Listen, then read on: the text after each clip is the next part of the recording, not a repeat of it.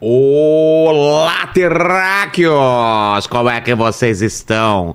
Vou ah, lançar uma maldição em você e você. Não, não é a imitação do. do, do Zé do Caixão. Zé Como que ele falava?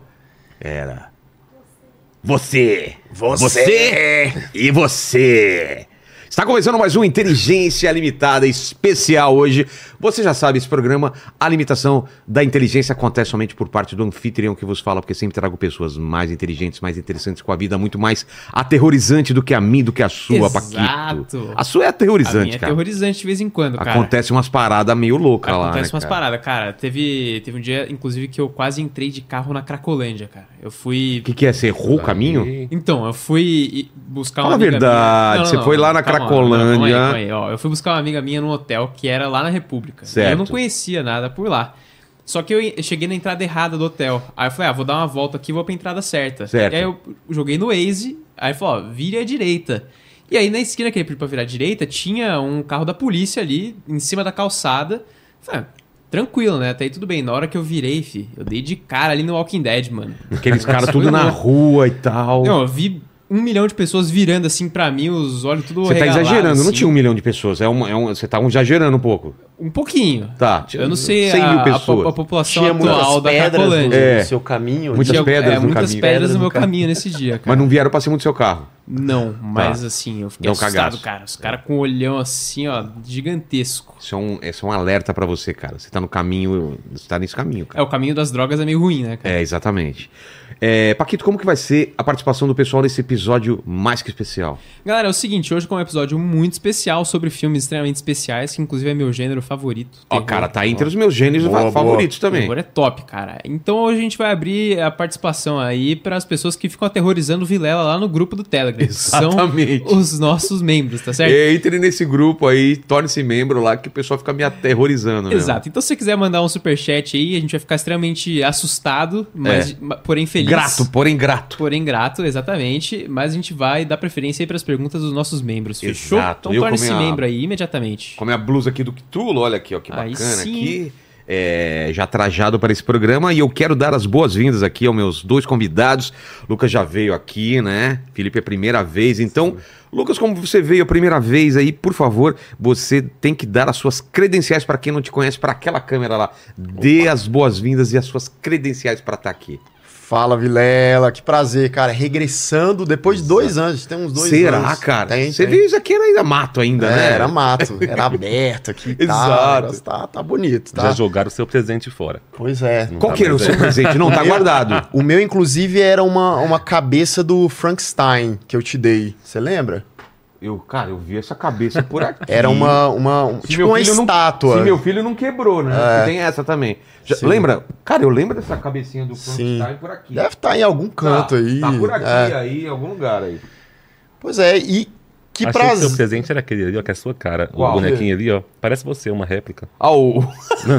Ah, não, não parece? ó. Ah, tá. Olhei sim, de longe não, ali, é. o Lucas. É, Ele tá mais esbelto, tá mais que o esbelto. Lucas Maia, É. versão... Aí, tá vendo? versão Dei um crédito Rambo. aí. É mesmo, ó. Ó, Tá. cara, olha só. O boneco é sempre mais bonito do que o, o cara, né? Coloca aí Tipo, do lado, coloca aí do lado. Não, não, olha pra cá. É, não, não, pra cá, olha Pra pra cá, mim. É, aí. Olha só, cara. É ele. Pronto.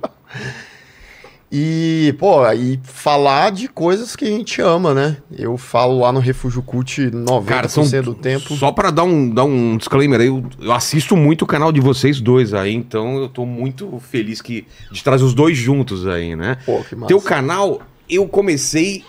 Eu não sei se era a tua proposta, mas é, achar uns filmes muito obscuro. Sim. E aí você começou a ampliar pra outras coisas, mas basicamente você acha uns filmes muito louco, né, cara? É, hoje em dia eu trago umas coisinhas mais leves que a É, cabeça não dá, senão o dá pessoal- uma respirada, até pro público Mas também. você, cara, você assiste umas coisas, eu não sei onde você acha as coisas, mas uh, Internet, até curta, né? Curta, sim, sim. metragem e tal, muito legal. Cara, no YouTube tem muito curta É, né? foda, tem muito curta legal, tem curta de diretor famoso aí. De... E que a galera nem faz ideia, sim, né? sim. Ó, o Denis Villeneuve tem um, um curta, que é o mesmo diretor de Duna, de Blade A Runner. chegada. Ele tem um curta que, que é, é tipo aquela parada meio poço. Eu esqueci É. o nome do, que vai, vai assisti, descendo. cara, nossa. É muito bom esse É bom curta, pra caramba, né? É, e, e eu até um tempo atrás tinha no YouTube. Eu assisti quando você colocou no YouTube. É, Pois é. Chamava. Você lembra o nome? Eu não lembro o nome, cara. Banquete, talvez. Uma coisa assim. Porque é isso, né? Uma mesa, a galera comendo, comendo, comendo, e aí vai quebrando e vai É, descendo, vai, pra- descendo. É, cara. É foda. Mas procurem aí, curta-metragem do, do Denis Villeneuve. É, o Ari Aster também tem uns curtas perturbadores. Você já assistiu The Strange Thing About the Johnsons? Cara, eu acho que sim. Porque se você colocou, eu assisti. Eu que é do, do pai e do filho. Sim, nossa, Perturbador. cara. É perturbador. Ele tem é outros palavra também, é é. muito legal. Tem o isso. Munchausen também É porque dele. é num, num curta, num média, o cara pode fazer uma experimentação que não iria fazer num longa Sim. que precisa dar dinheiro e vai pra cinema. É, não, então, cara. o cara tem Não, ele ele né? fez esses curtas como projeto da, de faculdade. Que legal. Ele tava lá cara. na American Film Institute, que é onde ele Então é o cara formou. purão ainda, cru, É, né? cru e tal. Que E- legal. Aí o cara vai apresentar o TCC dele. O TCC é um filme do pai, de, de- de- enfim. Mano! Game of Thrones ali, Sei, um negócio sei, meio Game of cara. Thrones.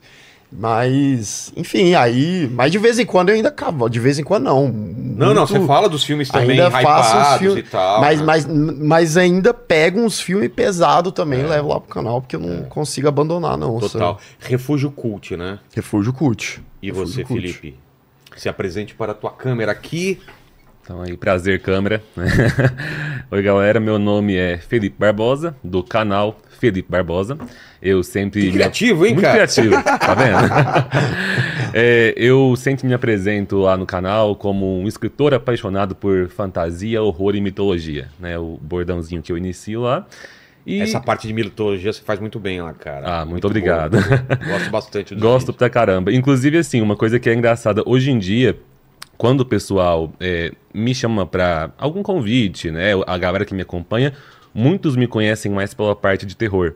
E é engraçado que o terror e o horror são gêneros que eu sempre gostei, só que eu acabei sendo um pouco arrastado pelo público, né? Porque É quando eu mesmo? comecei, minha intenção era falar de fantasia e mitologia mais especificamente. Entendi. Porque eu sempre fui mais da área da literatura. Tá. Comecei a entrar no cinema falando principalmente mais de adaptações literárias. Entendi. Só que aí, é, acho que um dos responsáveis por ter me levado pro horror pra galera da internet é o Stephen King, né? Porque eu comecei a falar Verdade, mais... tem muito, é, Sim, eu muita acho que- coisa sobre Stephen King. Eu tenho que fazer essa conta, mas se for falar assim, qual autor... Que você mais leu? tem- o que eu mais li e o que eu mais tenho vídeo no canal também. Mas Eu com acho certeza o que você Stephen mais King. leu é o Stephen King? Com certeza. É- É porque não é difícil ser o Stephen King, porque o cara tem mais de 70 livros, né? É absurdo. Então, tipo assim, né? é o autor que eu já li mais, só que ao mesmo tempo eu acho que eu li 60% das obras dele. É, é muito difícil ler tudo, né? Torre é, Negra, é você leu muito- tudo? Li tudo.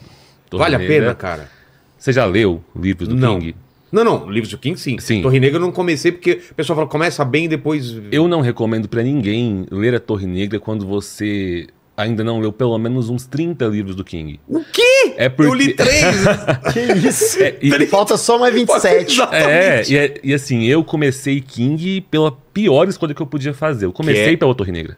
ah, O que, que é o problema de Torre Negra? Torre Negra é a saga mais pretensiosa que eu já vi de um autor. O King, Pretensiosa vi- no sentido o King de- virou e falou assim: Eu quero fazer um Senhor dos Anéis. Ah, eu quero fazer uma saga épica. Né? E o cara é competente pra fazer isso.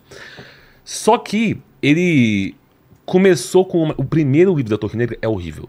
É o Pistoleiro. Ah, cara, é, já é o- co- pra mim é um dos piores. Poxa. Só que aí, se você aguenta essas cento e poucas páginas que tem o primeiro, o segundo livro é um dos melhores livros do King. Cara. né? Então vale você a pena. falar, ah, depois do quinto. É, lá pro Não, a- décimo é- quarto fica livro. bom no segundo já te conquista. A questão é o quê? É, quem acompanha a- as obras do King sabe, quem não acompanha às vezes não sabe, mas o King tem um universo compartilhado, um multiverso na verdade. Ah, então tem muitas referências que vão Sim. aparecer no Torre Negra que você... Exatamente. Os livros você aproveita bem mais. Então, assim, por exemplo, o- no quinto livro, Homem se eu não me Cinza, engano, né? o, sim, o, o- o Homem de Preto, o Homem Cinza, É. né? Ele é um personagem que em outras obras é chamado de Randall Flagg. Ele É. aparece em mais ou menos uns 10 romances do King diferentes. Só que em cada um ele aparece com um nome, alguns são uma versão dele de outro universo.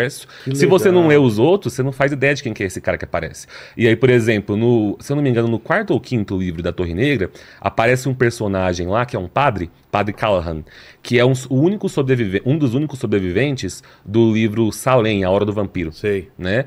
É, é muito massa a forma como esse personagem aparece na história, porque você meio que acompanha ele se dando conta de que ele é um personagem do Stephen King. E Putz. boa parte da história do quinto livro gira em torno disso. Só que se você não lê o Salem, Esquece. tipo assim, você fica boiando. Foi a minha reação quando eu li a Torre Negra a primeira vez. Eu via os personagens sendo citados e ficava assim. Tá. Tá, mas, mas era pra eu saber quem era essa pessoa? Cara. Então eu digo que eu comecei da forma errada. É, não é uma saga que você precisa, pra entender ela, ter lido os outros livros do Ah, King. entendi, mas Só vai. que o, a graça da história tá em você sacar essa grandiosidade do multiverso que ele Felipe, criou. você já tá convidado pra gente fazer um especial sobre Stephen King. Ah, fechou. Que é um autor que eu sou apaixonado. Eu já li o livro dele também, sobre a escrita, né? Sim. Que é fantástico.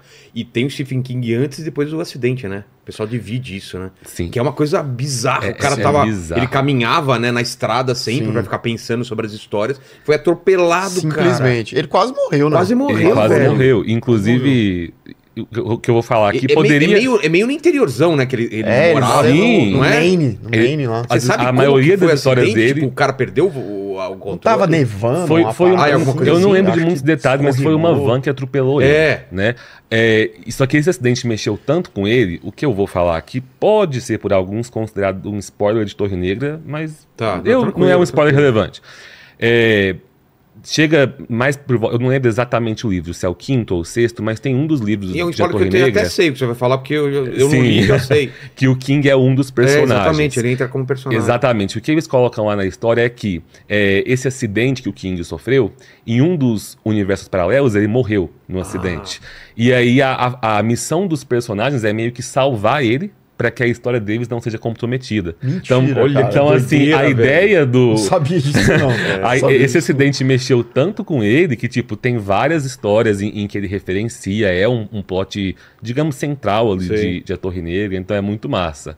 Quer dizer, não é muito massa o cara Não, ter não, sido é. pelado, mas ele soube fazer Mas vamos fazer um disso. episódio especial sobre Stephen King, porque, meu, é muito livro, é muita história.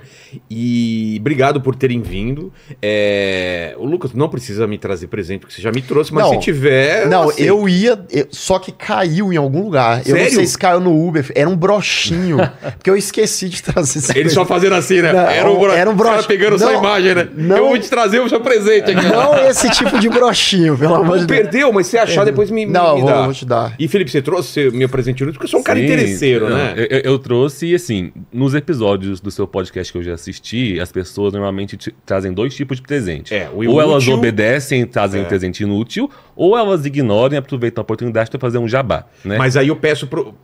A gente já avisou pro pessoal, né, Sim. Mari? Né, né, Fabi? Quando eles querem trazer livro, essas coisas, traz também. A gente, É, não, mas, mas, traz- eu uni as duas Ah, coisas. tá. Eu trouxe um jabá inútil. Tá. Que é o quê? Eu trouxe meu livro, né? Mas por que que ele é um jabá inútil? Pô, não sabia do teu livro, O livro cara. tá esgotado.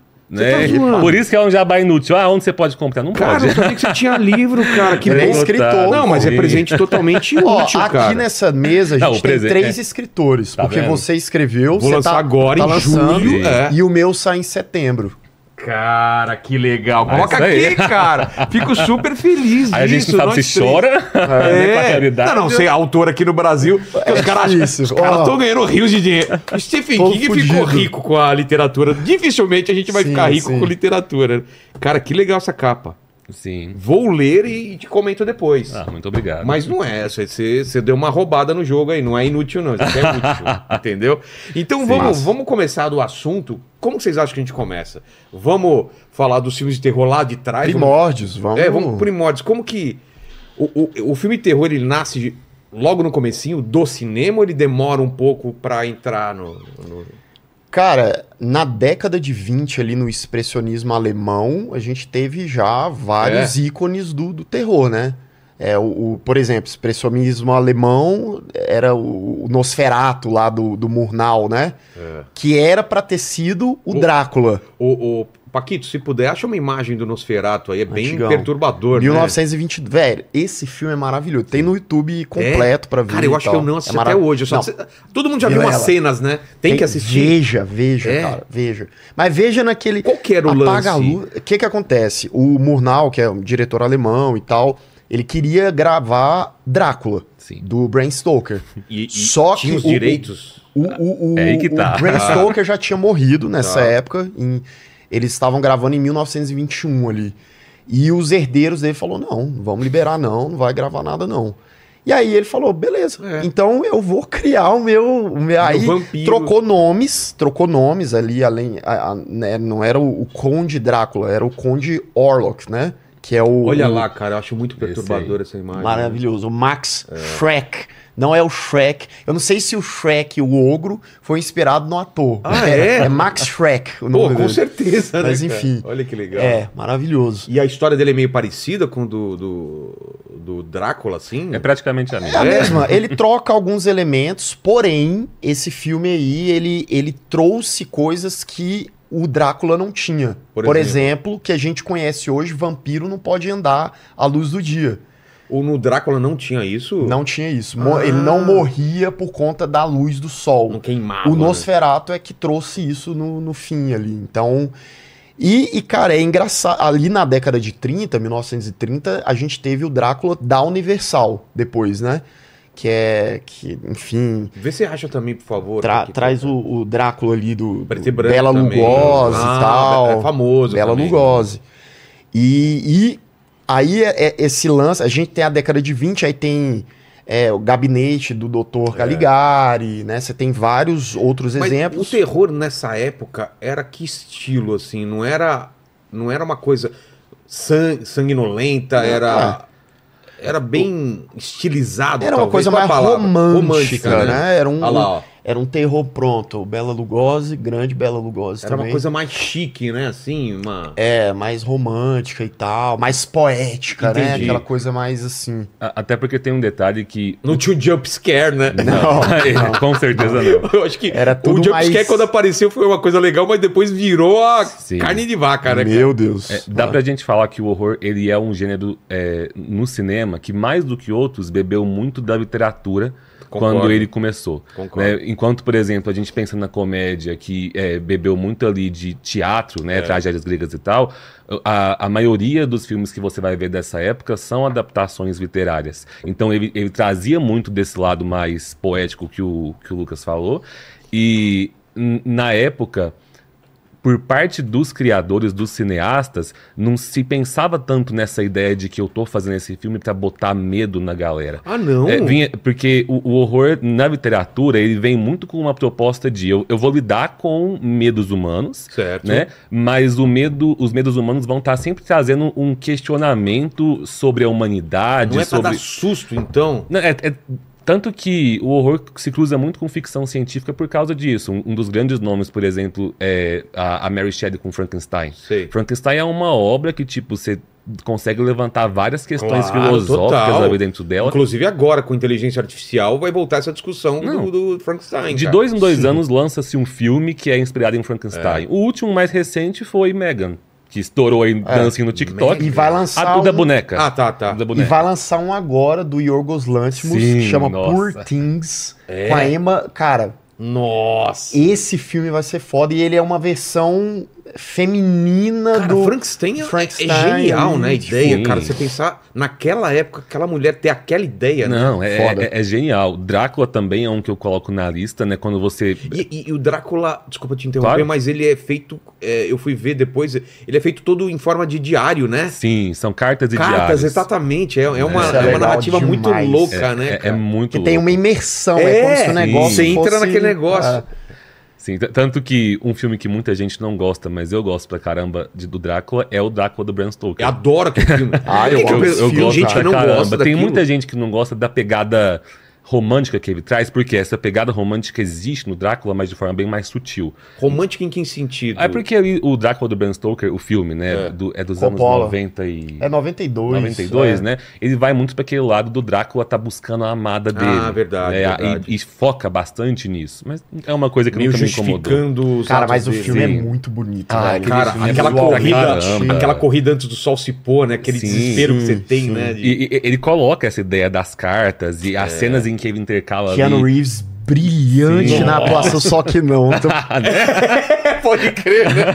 Keanu Reeves, cara, é um cara que você não pode exigir muito dele, É o cara né, que a velho? gente ama, A é gente carismático, ama, mas, mas, você velho, sabe que ele vai entregar a mesma coisa Cara, sempre. no né? YouTube, se você botar lá Drácula, Bram Stoker, Keanu Reeves, Lines, tem umas cenas dele que tipo, tipo, parece, parece que ele vai vomitar quando ele vai falar. Coitado, Keanu, mas enfim. Ó, love you, Keanu. Adoro ele também, né?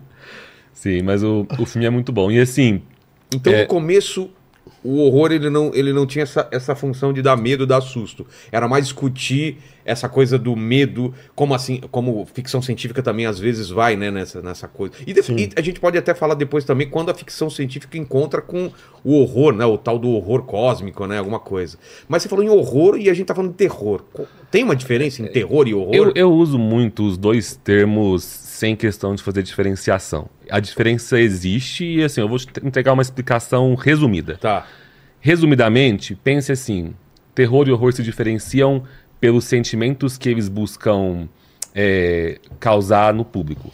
O terror causa o medo antes e o horror causa o medo depois. em Olha que que, sentido? legal isso. Chegou numa casa assombrada, a casa já é sombria, você já tá com medo antes de qualquer coisa acontecer. Isso é o terror. Entendi. O horror é você passou por um trauma, você acabou de ver seu colega ser assassinado, você ficou traumatizado com aquilo. É a sensação pós-experiência. A sensação É aquela pós-experiência. sensação pós.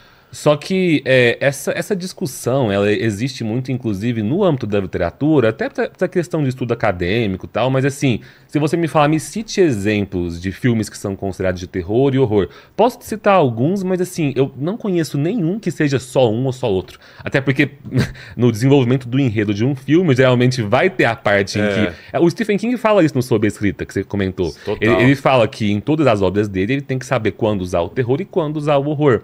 Então, é- é- essa discussão, inclusive, de nomenclatura de gênero dentro do horror é, é uma discussão que muita gente da área é até um pouco contra ela existir, porque essa divisão de gêneros é uma coisa muito mais mercadológica. Total. Pra você saber como vender. A gente tem até filme. agora essa nova divisão do novo horror, novo Sim. horror né? Pós, pós, pós-horror. pós-horror, pós-terror. né? Sim. Que- que- Mas isso aí deu uma, deu uma sumida. Deu uma tá? deu, né? Porque a Tentaram galera deu emplacar, hate, mas não assim. emplacou É, muito, foi né? um jornalista que usou, e aí as pessoas falaram, é mesmo, É, né? né? Agora o terror Sim. tá diferente. Tá?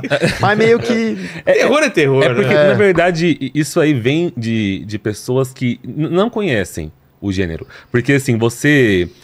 Dentro do gênero de horror, assim como dentro de qualquer gênero, você vai encontrar filmes que têm uma, uma proposta de uma pegada mais profunda, mais reflexiva, e alguns que vão É. ter uma proposta, às vezes, mais rasa, entre aspas, Claro. mas tá tudo bem, vão estar ali cumprindo o seu objetivo. É, a questão é que a, a gente ainda vai falar com mais detalhes aqui, né? Mas pensando principalmente no cinema norte-americano, que é o que mais influencia o mundo, existe uma grande lacuna ali onde o horror passa a ser visto como um gênero fútil, que é.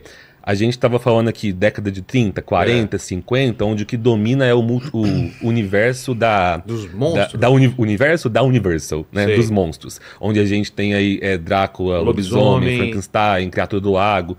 É, e aí depois, quando a gente chega ali, ah, anos 70, 80, 90, tem muita ficção científica, mas o que predomina no cinema norte-americano é o slasher. Ah, e tá. o slasher, isso que eu vou falar não é uma crítica, porque é um gênero que gosto bastante, mas é, acaba predominando ali filmes que eram considerados pela galera um conteúdo mais raso. A maioria dos filmes eram um assassino atrás dos jovens matando a galera. Exato. Né? Então, chega ali nos anos. E, aí o slasher, como se populariza muito, vai tendo as famigeradas franquias que nunca acabam. Então, chega nos anos 90, né, anos. é, início dos anos 2000. O terror tá tão saturado de slasher e de jovem morrendo, e do que eles chamam também de é, é, pornô tortura. Né? O- Os Jogos Mortais, por Ah, exemplo, sim, daí pra cima. Né? Sei. O, o- Que o negócio os, vai os filmes que o. Lucas coloca no iceberg dele Torture lá embaixo. porn. É, torture Sim. porn. É, que aí o terror passa a ser um gênero muito mal visto pela galera, porque assim, pra que, que eu vou ver um filme sem história da galera sangrando até morrer? É. Né? E aí, quando chega aí a partir de 2010 pra frente, quando a galera começa a resgatar um pouco mais essa ideia mais reflexiva, com temáticas sociais que já existiam lá no Frankenstein da Mary Shelley, que já existiam lá no Drácula, que já existia em O Exorcista e o Bebê de Tipo Rosemary. hereditário. Eles só tão, tipo hereditário, eles só tão resgatando algo que sempre fez parte do horror. Ah, Mas aí a tá. galera que, que via o horror dessa forma mais rasa, pensava, agora o horror Agora tá diferente. tá eu diferente. Tenho, tenho que dar um nome novo. Né? Mas felizmente, como o Lucas disse aí, é, ninguém mais tá usando esse termo. né? Entendi. Mas vamos lá na linha do tempo, então. Sim. A gente falou de eh, década de 20, de 30. O que, que foi acontecendo com o horror depois desse, desse boom desses monstros da Universal, né? Que até tentaram resgatar agora, né? Fazer um É, universo pena. compartilhado e não deu certo.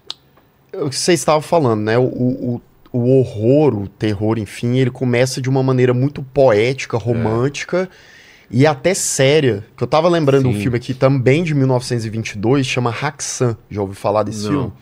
Ele tem também no YouTube, é um filme mudo, preto e branco. Cara, ele é uma espécie de documentário falso realizado. Cara, você vê, docu Cara, naquela época. já um- naquela época. Não é bem um documentário, mas é como se fosse trazendo coisas reais. Quando você, quando você assistir, você vai ver, porém eram todos atores e tal, falando sobre a época da Inquisição, bruxaria, as mulheres, às vezes, sei lá, a pessoa ela tinha sonambulismo e era queimada. Sim. Enfim. E, e aí é muito interessante porque eles traziam isso para um aspecto de terror mesmo, né? Então tinha. Eles botam uns demônios lá, o diretor do filme se vestia de demônio, então tem umas coisas bem. umas cenas assim bem fortes nesse Sei. filme. E aí é, é como o Felipe tava falando, né? Década de 30 você tem lá é, Frankenstein, Múmia e tal. E aí o, o terror ele vai abraçando outras vertentes. Ali década de 50, por exemplo, que aí a gente entra no sci-fi.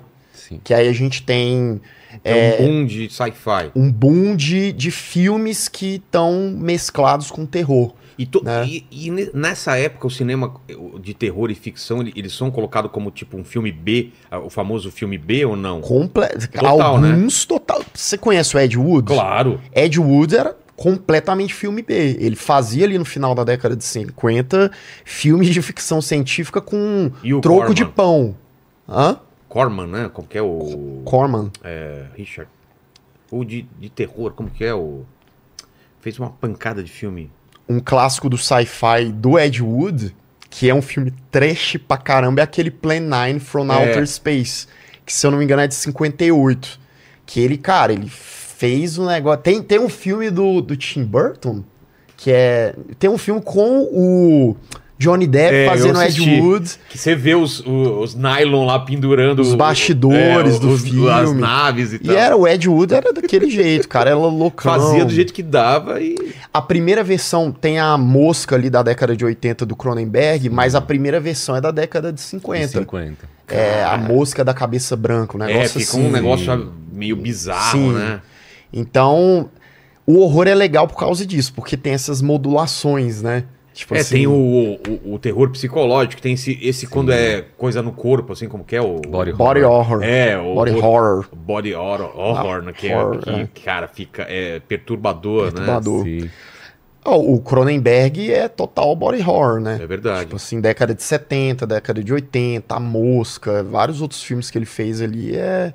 E o filho dele, o Brandon Cron- já viu os filmes Não. do Brandon Cronenberg? que filme, Não é por possível. exemplo? Infinity Pool, tem... Cara, você tem que Qual que é ver. Infinity Pool? Infinity Pool é, é bem recente, é desse ano. É um dos Tá. melhores filmes de terror, pelo menos pra mim. Sério? Você gostou também. Gostei pra né? caramba. Muito. Pô, vou assistir. Ele é com aquele Bill, é, Bill Skarsgård. Não, esse é o é- irmão. É o, É o- é o Alexander, Alexander Skarsgård. Skarsgård. Tá, Alexander Skarsgård.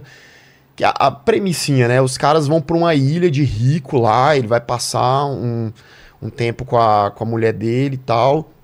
E basicamente eles descobrem que lá nessa ilha tem uma lei que as pessoas podem se clonar. Tipo assim, o cara vai e mata uma pessoa. Ao invés dele ir preso, ele é clonado pro clone dele ir preso e ser punido. Que doideira, Entendeu? cara. A galera rica, né? Só os ricos É, que podem deixando fazer bem isso. claro. E aí tem toda uma questão social, porque Sei. é uma ilha pobre majoritariamente, mas que recebe a galera milionária. Assim, Entendi. é bem interessante. Mas ele tem o Possessor, que é um filme que ele lançou tem um tempo, 2019 também.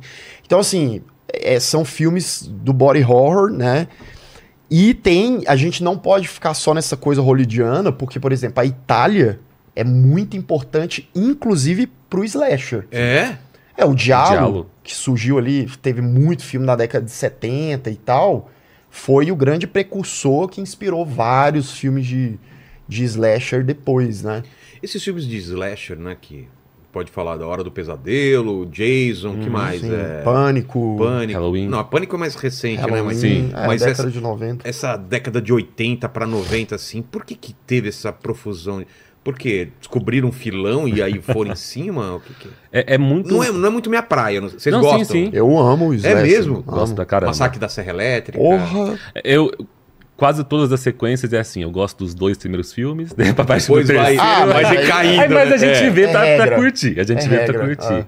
É, o, a, a gente vai até fazer um salto aqui, mas por volta dos anos 70 e 80, tem muitas questões, principalmente na sociedade norte-americana, que vem carregado aí de um puritanismo, é, da ideia do, do jovem que é, precisa ser, a- principalmente as jovens, que tem que ser a jovem comportada, Ah. a jovem virgem. Tanto que, tanto que os é caras da- que transam são os primeiros que morrem, cara. É. Você pode ver, né? As, as regras do horror, né? É, né? Sim, o Tem um pessoal- casal transando no carro, vão Exatamente. morrer primeiro. Já viu o Segredo da Cabana?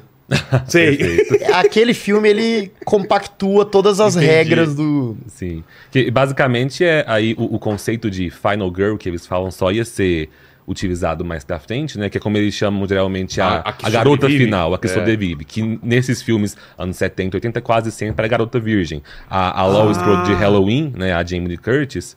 Halloween é o do Michael Myers. Fabi, sabe? você não ia sobreviver num filme desse aí já. Porra. Ela é o, Não é que ela vai casar agora, eu tô zoando, né? Ela é o estereótipo perfeito ali da, da garota comportadinha, que ela é uma babá das crianças. Ela Ah, tá. anda ali no- na- pela rua com os livrinhos dela, toda recatada. Então era ela meio que um. Tinha uma moral, então, enrustida nos filmes de terror. Olha que doido. Tinha, tinha Sim. uma moral. Sim, tanto que depois, nas décadas seguintes, os slashers que vão vir vão tentar subverter essa Exato. moral, né? O, o Pânico, Pânico, por exemplo, que vem É. nos anos 90, ele vem justamente pra é, tentar quebrar um pouco isso. Mas vamos lá. Qual- quais são esses primeiros aí? O Jason? Qual que Cara, começa? vamos voltar. Tá. Porque dizem que o dizem que o primeiro slasher da história, ou um dos primeiros, é de um cara. Ele não é muito famoso, não, chamado Alfred Hitchcock. O quê? É, que é o Fez o psicose. primeiro. É o psicose, pô. Sim. Cara, é mesmo. Psicose, pra muitos, é considerado o, o, O primeiro- o primeiro slasher ou um dos primeiros. Mas vamos falar né? de psicose, que eu acho fantástico, que esse filme ele muda de uma parte. Ele, tá, ele é um filme e de repente vira outro, né? Cara, é um dos meus filmes preferidos de longe. Porque a assim. protagonista, ela. Ah, pode- podemos dar spoiler, né? Pô, já faz um tempinho aí. 1960, Pô, pô. se você não, viu até agora, é, né? Mas porra. vamos lá, Lucas. Qual que é o lance desse filme? Qual era o contexto da. Cara, é- é- ele é um, um filme que primeiro o Hitchcock fez campanha pra galera não. Não contar. Não dê spoiler, não dê spoiler. Eles fizeram- fa- faziam campanha mesmo, né? Então, Assiste tipo, e não fale sobre. né? E, e, tipo, esse filme ele é revolucionário em vários quesitos. Inclusive, um deles foi o primeiro filme na história a mostrar uma descarga. Um, um vaso dando descarga, um vaso ali. Nunca, Nunca tinha tinha mostrado. mostrado um vaso de banheiro. E aí, se você parar pra analisar esse filme, cara, é muita coisa. Porque você tem a quebra da protagonista, É. né? Como que uma É, protagonista morre no é. meio do filme? que morre no meio do filme, aí você tem os plot twists finais ali, né, do Norman Bates É. e tal, o lance da mãe dele, a cena icônica do chuveiro lá, que é uma cena que Cara, Hitchcock gravou um milhão de vezes, são Você já viu, muitos cortes. viu o, o- o storyboard dessa cena? É maravilhoso, sim, né? Sim, é, é um filme que, enfim, deu, deu muito trabalho. E aí é um filme que ele traz tanto essa pontinha de slashers, digamos assim, quanto a própria questão do plot twist mesmo, né? É. O Hitchcock já trazia essa cultura nos filmes dele de modo geral, mas Ele esse... foi muito popular, né? Muito, muito, muito popular. Hitchcock tem muito filme, cara, tem muito filme. Né? Janela Indiscreta, Rebeca, enfim. Pássaros. Pá- é, os pássaros, o né? corpo que cai. Não, o Corpo que cai, corpo que cai, né? também, Que é o, filmaço. o Vertigo, né? Vertigo, Vertigo. sim. Muito Porque eu bom. confundo às vezes com os filmes do Brian De Palma que, que emulava às vezes alguma coisa É, o. Brian De É. Palma meio que pegava essa, sim. essa rabeira aí.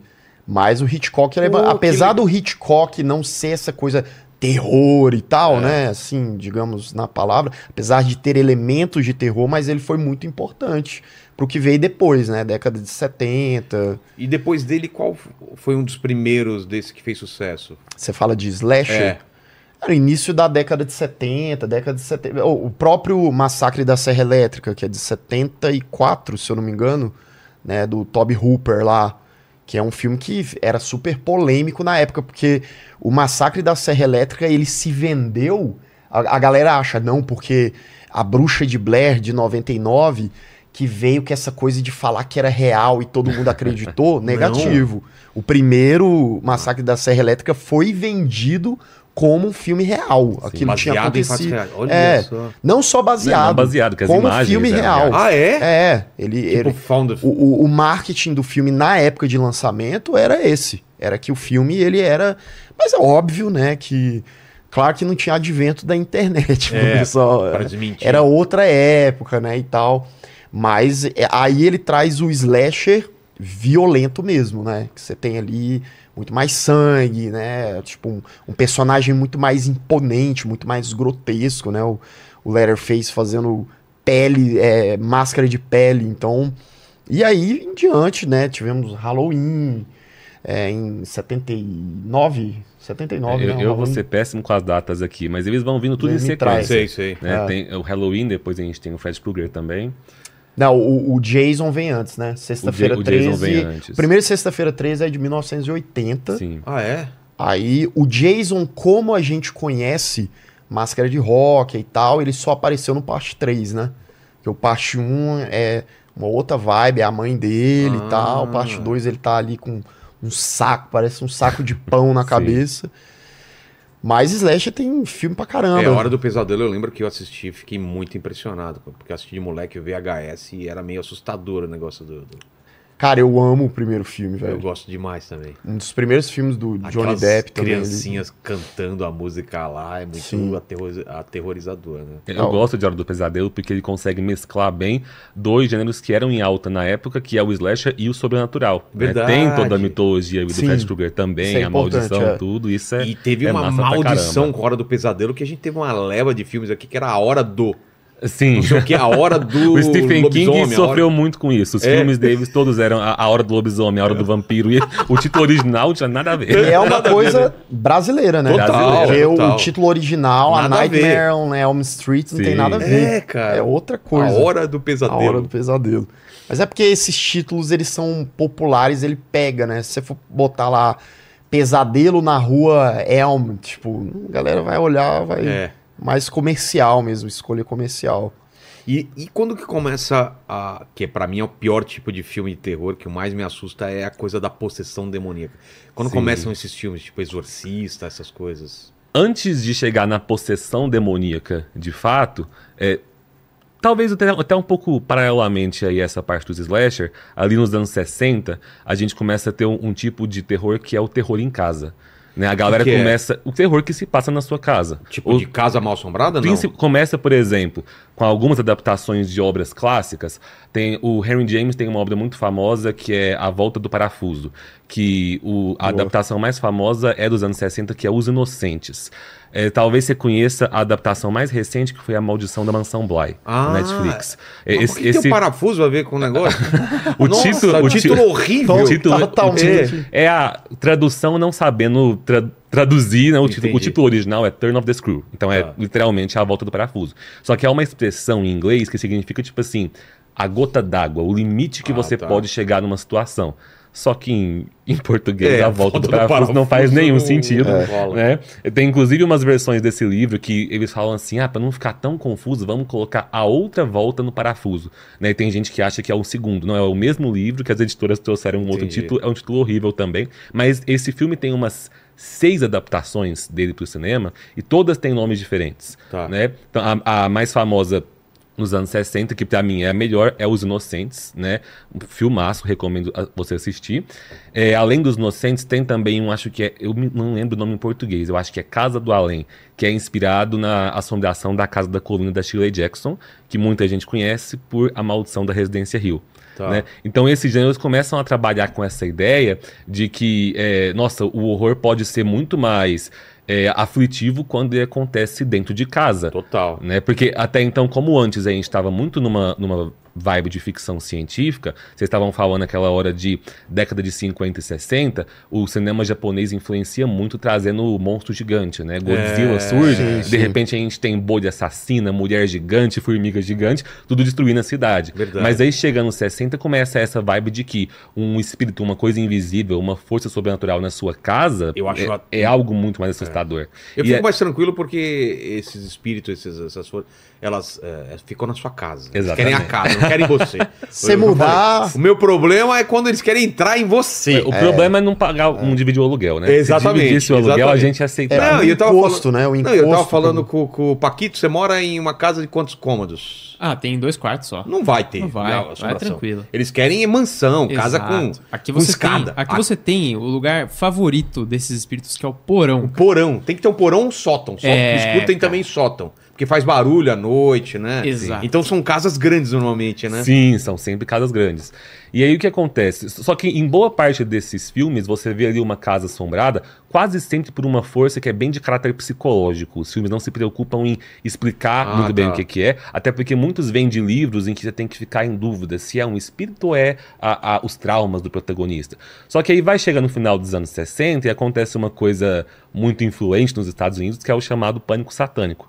Né, A- começa no final dos anos 60 e a galera começa, eh, as famílias começam a temer que os seus jovens estão sendo influenciados eh, por cultos satânicos, Ah. né, que muito se mistura ali com o medo do comunismo também, que pra galera norte-americana é a mesma coisa.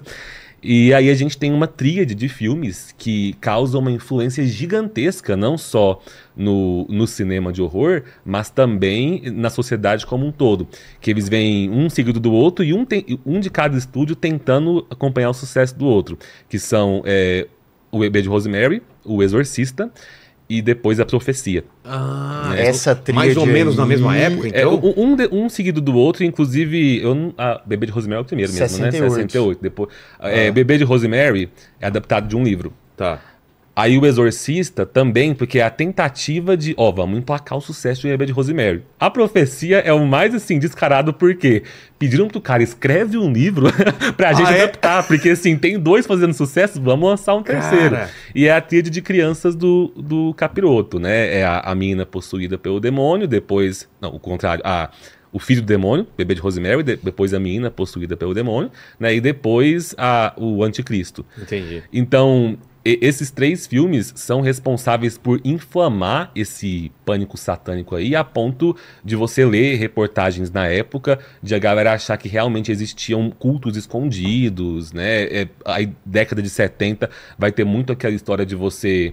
É, você, assim, sociedade, na verdade, é crucificar o jovem que gosta de rock, o jovem que joga RPG, Ah, porque é tudo tinhoso Satânico, tentando é. entrar na, na sociedade. Olha só. É, então, qu- quando chega anos 70, é, acaba que se você compara esse horror sobrenatural satânico e o slasher, que vão fazer sucesso numa época parecida, os dois estão meio que tentando punir o jovem. É verdade. É meio assim, ó, toma cu... Se você for o jovem que faz sexo, você vai ser morto por um assassino. Se você for o jovem nerd que joga RPG, você vai ser possuído pelo capeta. Então, Cara, e aí o, o jovem tinha que escolher, né?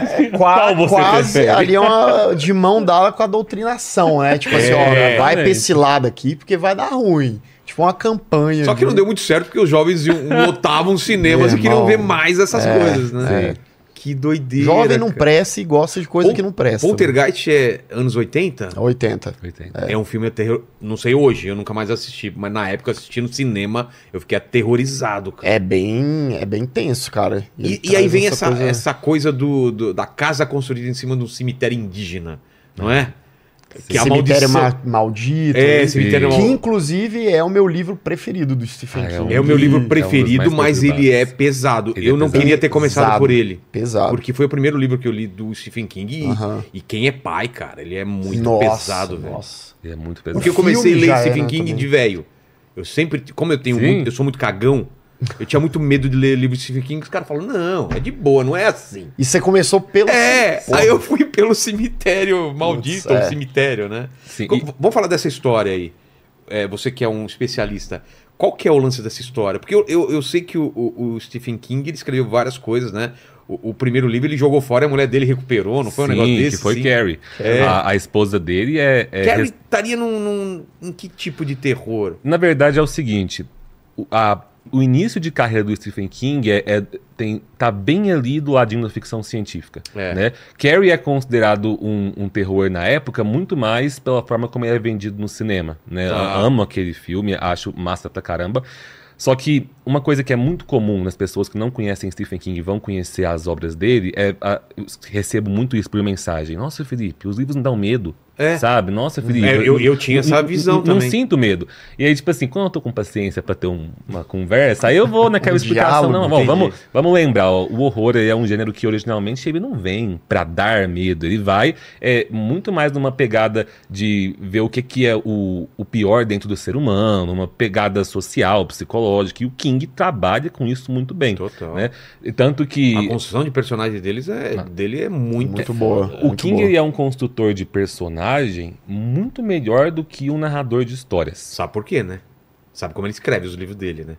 Ele não sabe o que vai acontecer. Exatamente. É muito doido isso. Por cara. Tanto é que é a maior dele. crítica, né? É. É, É, a- é o final dele. que ele não sabe terminar Porque ali. ele, ele é o chamado, não sei se foi ele que cunhou, se foi o J.J. Martin, que ele é o, o famoso é, jardineiro. né? Jardineiro, escritor jardineiro. Que é o cara que planta Sim. a árvore, sabe que tá plantando uma amoreira, sabe que vai dar amora, mas não sabe o formato da árvore. Ele vai Sim. escrevendo. Eu, eu não me recordo agora se é no Sob a Escrita ou se é no Prólogo da Torre Negra, que ele explica lá que ele não se importa com isso porque ele se preocupa muito mais com a jornada É. do que com o destino.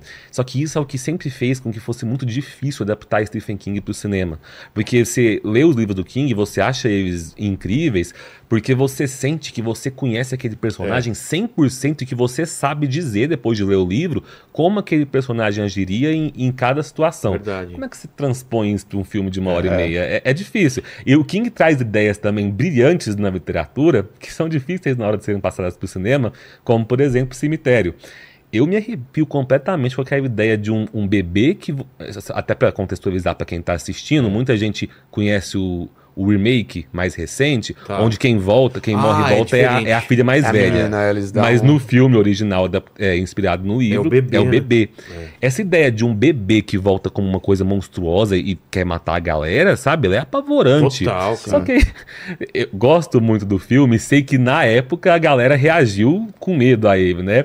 Mas hoje em dia você vê aquelas cenas lá do bebezinho Nossa. do filme matando a galera, você ri, porque é fofo. O bebê, É. ele fala Gugu Dadá antes de. Sério? Ele fala Gugu Dadá antes Cara, de enfiar eu, a faca. eu não sei, porque pra mim dá um sentimento misto, porque Sério? é- é- você é- a criança ela é muito bizarra. Sim, com E aí certeza. entra, come... não, antes já tinha muito esse lance de criança em filme de terror, é uma parada criança e idoso é uma parada que geralmente é complicada. É complicado. Então assim, o menino é fofinho, mas quando ele tá com aquela roupa preta, aquela cara assim, eu, eu- Ele usa até uma dá cartolinha, cagaço tem da um- porra, assim. O, o Pet Cemetery é, é, foi o nome do filme? Como que ele colocaram o filme? Em inglês é Pet É, Cemetery. Pet É, ele é de quando?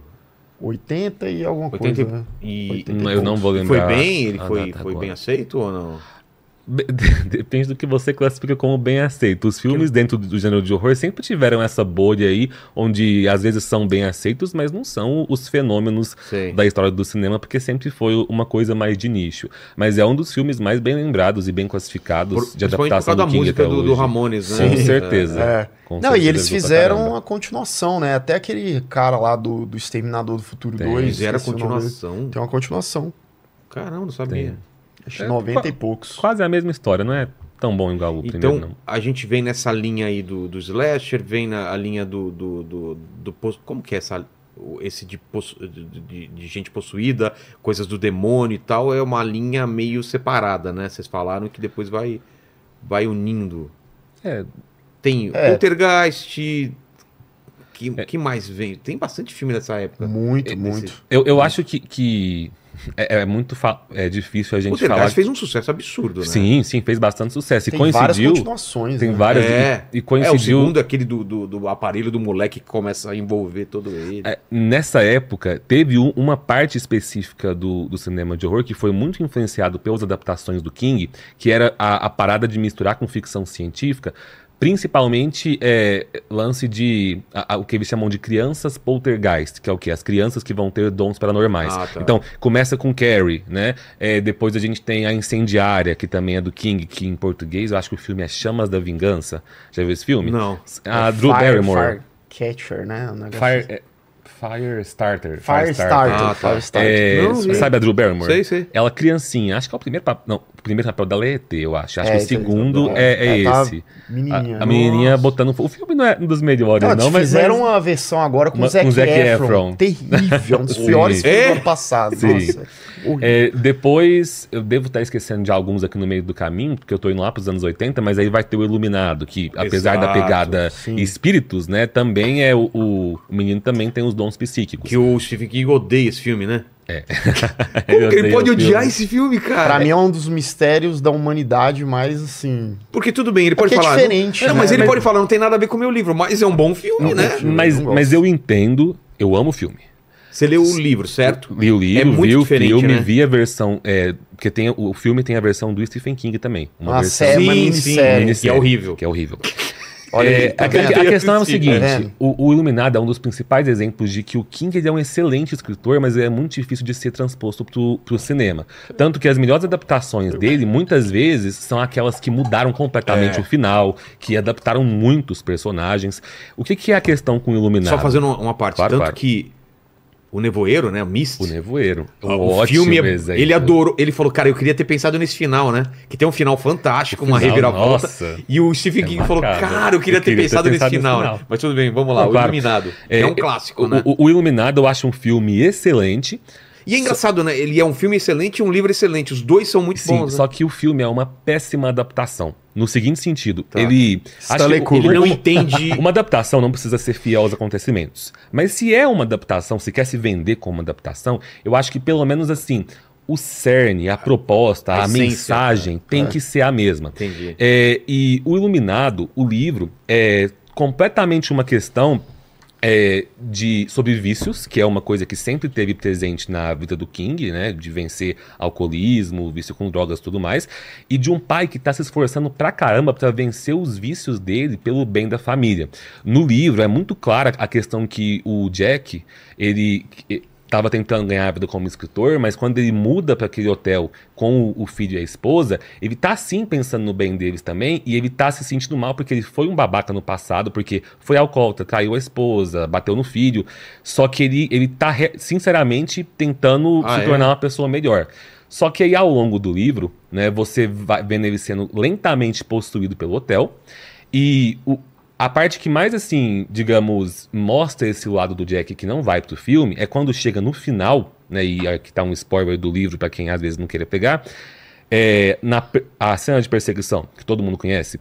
Quando a gente chega no livro, o, o, quando o Jack tá perseguindo o Danny, o Danny consegue usar os poderes de iluminado dele pra expulsar momentaneamente a- o espírito do hotel que tá sobre o Jack.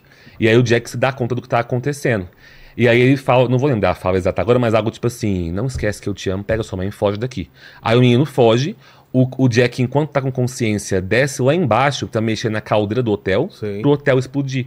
Então o filme termina com o pai Ah. salvando a família. É, né? é um final bem mais romântico do que Total, o original. com certeza. Mas a, a minha pergunta é: você não acha que se o, o Kubrick tivesse seguido esse final, o filme ele não teria o mesmo impacto? Com certeza. Exatamente, mas, mas é que é a minha questão. Eu acho um filme excelente. Então, né? é. Eu acho que o Kubrick. Só que eu, eu digo, não é defendendo o King, é só que assim, eu entendo por que, que ele odeia.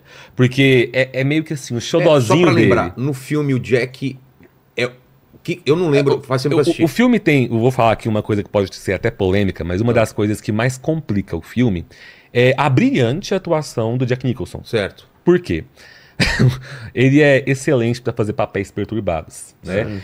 Um pequeno defeito que eu vejo no filme, talvez seja o único defeito que eu vejo, é que pra mim o Jack Nicholson interpreta um cara perturbado desde o começo. Ah, eu não Não sei, um- não naquele uma- filme, Entendi. naquele filme eu não sei qual é o momento em que você percebe que ele começou a ser possuído pelo hotel. Eu não sei te dizer, porque na primeira cena do carro, quando o, o Danny tá falando alguma, não vou lembrar a fala, mas algo tipo sobre, ah, eu, eu sei sobre algo que eu vi na TV, e ele vira pra Wendy e fala, viu só o Wendy, ele viu na TV e dá uma risada assim, pra mim ali o cara já parece possuído. É porque o Então, a assim, cara do a Jack cara Nicholson, já é, já- o Jack Nicholson ele já era estereotipado na época há muito Exato. tempo fazer papéis malucos. Sim, assim, então, então, assim, tanto que é, eu já, já conversei com pessoas que só assistiram o filme e eu já vi pessoas que falavam assim, ah, mas peraí, a ideia do filme era mostrar que o cara foi possuído pelo hotel? Eu não tinha entendido Ah, isso. o pessoal não Sabe? Então, assim, É. ah, se você assistir com atenção, dá pra mas, perceber pô, sim. tem, mas, tem no mas- início a cena que ele vai falar com o gerente do hotel lá, que o gerente do hotel fala, ah, porque as pessoas podem enlouquecer lá no hotel. E aí o Sim. personagem olha pra ele e fala, enlouquecer? Não. E a câmera vai aproximando assim, é quase, quase até meio humori, Sim. bem É. humorado assim o negócio. Então, assim, é, é aquela E- e questão. por Ah, que- ah, pode dizer. Não, eu, eu perguntar, completa isso daí, mas depois fala, é, por que que esse filme é tão endeusado e é tão glorificado? Eu tenho minhas questões, eu, eu tenho minhas opiniões, mas eu queria saber de vocês, assim. Acho que ele age muito bem. Em, a gente tava falando aqui, né, de três linhas que vão seguindo ali com o cinema de horror. Se você parar pra analisar, ele meio que une as três. Horror, Eu- eu- eu- den- Dentro desse horror psicológico, ninguém classifica esse filme como slasher, mas é uma das cenas mais memoráveis de tentativa de matança, é ele correndo Sim, com um machado. machado, então tem né? uma bebida, uma um pinguinho ali de slasher, o horror sobrenatural que tá em alta com essa noção de possessão, a Certo. ideia de uma casa assombrada que é elevada à máxima escala, né, para um hotel, e também lido com aquela questão de dons psíquicos que por causa da ficção científica Ah, tava tá. sendo tava muito em alta. E cinematograficamente ele é lindo, né? Que esse filme é, é lindo. Cara, sabe? é, Tem- quantas e quantas cenas icônicas o, o Kubrick não conseguiu fazer? Sim. A cena do, do elevador de sangue, das meninas, Putz, é do, do, do molequinho lá do Danny. Aquela- ele no- aparecendo no buraco da, da, da- da porta. Lá. A cena da sim, porta, é. a cena do labirinto depois. São, a, a- cara, a cena que ele vai atrás da, da personagem da Shirley Duval, que inclusive que é a- faz a mulher dele, que faz uma. é, O, o Stanley Kubrick quase matou essa mulher. ela sério? Por ela realmente teve problema psicológico Por depois. Que- Porque ele, ele, ele pedia pra gravar uma cena, entrou pro livro dos recordes, Foi. inclusive 120 e 20 tantas vezes. vezes. A cena que ele tá ali, a primeira cena que ele vai encarando ela e ela vai andando de trás e ele e para trás no caso, né?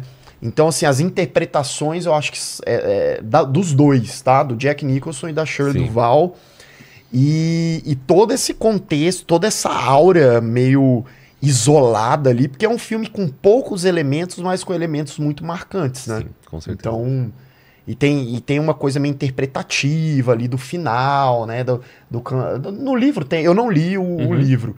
No livro tem essa coisa do Jack tá preso ao hotel, já é uma coisa passada. Tem isso. no livro? A, a, a ideia da fotografia lá no Sim. final, não, isso é invenção do Kubrick e é uma das coisas que o King odeia. Então, né? Mas é. eu, go- eu gosto, apesar de que, assim, muita gente tem várias interpretações sobre essa cena final, né? A interpretação que eu mais odeio é a explicação do Kubrick, que ele explica que é reencarnação. Ah. Ele explica que a ideia é que aquele cara da foto é, é- não é o Jack, é uma vida passada do Jack. Entendi. Eu acho completamente assim, ah, mas nem falou de reencarnação. no- mas, mas, aí a gente ignora a explicação do é diretor e porque fica são dois nossas. autores, tanto o Kubrick quanto o King, que eles eram muito bons, assim, Sim, né? sim. Um no livro e outro no cinema. Tanto é que todas as empreitadas que o Kubrick tem, que o Kubrick 2001, não, né? que o King tem no cinema é terrível. São horríveis. Quando ele foi, ele É- é dirigiu terrível. aquele lá dos caminhões, Nossa, lá Comboio filme Maldito. maldito. Não É tive coragem. Péssimo, é um dos piores filmes que eu já vi assista, na minha vida. Assim. assista.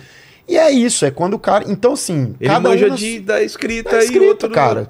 do, audiovisual, E, né? e que Sim. bom que o Kubrick ele tomou pra si o Sim, projeto e falou: não, vou fazer, tem ali os personagens, tem o negócio do hotel, tem lá o sobrenatural, mas eu vou fazer do meu jeito.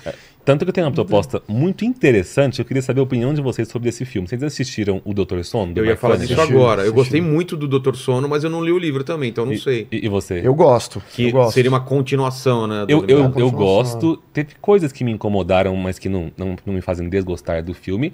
É, o Mike Flanagan é um dos meus diretores favoritos da atualidade, né? E eu acho o Mike Flanagan o melhor diretor que existe dentro do horror para fazer adaptações literárias. Ah. Porque ele sabe muito bem que a adaptação não tem que ser fiel. Ela tem que manter a mensagem A e essência, adaptar. né? Isso. A tem que manter a essência. essência e adaptar para um novo meio de comunicação. O que o Mike Flanagan faz em Doutor Sono é uma coisa assim. É, é uma tentativa muito arriscada que muita gente não gostou, mas que é, ele tenta, eu vou ao mesmo tempo homenagear o King e o Kubrick. Putz. Porque esse final do livro que eu acabei de contar pra vocês, que o, que o Jack explode o hotel, ele não existe no filme do Kubrick. É. Aí o que, que o Mike Flanagan falou? Eu vou fazer esse ser o final de Doutor Ah, Sono. e acontece. E né? acontece. É. Porque em Doutor Sono, no livro, é, não existe mais hotel. O hotel explodiu lá no Iluminado. Né? Então, no final do livro, aquela batalha final que tem com a, a Rose Cartola, Sim. entre o, o Danny e a Abra, ela acontece nas ruínas do hotel, mas o hotel não existe mais. Aí o, o que, que o, o Mike Flanagan pensou? Vou manter então mais ou menos o final do King, só que ao mesmo tempo eu tento é, dar um presente pro King ao final que você nunca teve, que você queria lá em O Iluminado. Eu vou trazer ele pra cá. Pô, isso é legal E ao caramba, mesmo né? tempo ele conseguiu recriar o hotel do Kubrick, é- é- recriando as cenas do Kubrick. A cena clássica do, do Machado é muito mais do Kubrick que do King. No King ele usa um taco de cricket e Sei. a cena não é tão emblemática igual o, o, o Kubrick construiu.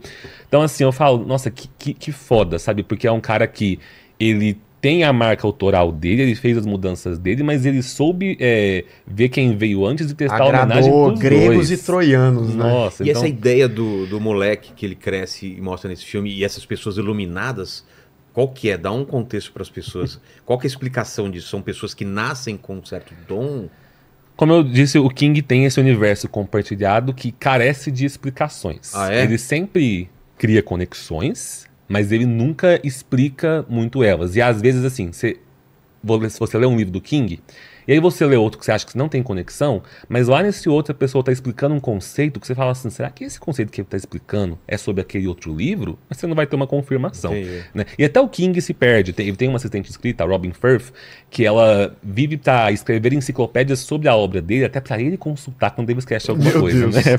mas, mas sobre a, a- a sua pergunta, é, os fãs do King costumam chamar né, essas pessoas do universo dele de iluminados. Tá. É, na Torre Negra vai ter um conceito um pouquinho melhor desenvolvido de que, para não entrar em termos do universo dele, existe uma, uma energia que todos temos dentro de nós. Vocês já assistiram ou a série The Stand, ou Sim. aquele filme antigo que como é que chama no Brasil mesmo?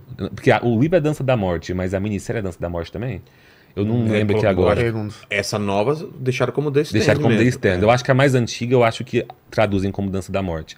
Não sei se vocês vão lembrar que lá tem a mãe Abigail, que tem Sim. umas visões, né? Sim. Ela, ela traz como se fosse uma coisa divina. No livro, traz um pouquinho da ideia de que seria uma, uma energia que todos temos dentro de nós, né? Mas alguns conseguem é, ampliar ela se você fez parte de um experimento científico, se você passou por um trauma muito grande, né? É, ou situações mais específicas, como a Carrie, por exemplo, que no livro tem uma questão genética ali, que ela herdou da família dela, Tá. e influenciada também pela puberdade. O que é muito massa no King é que ele nunca explica o que que é essa iluminação. Inclusive, o único livro que chama de iluminação é o Iluminado.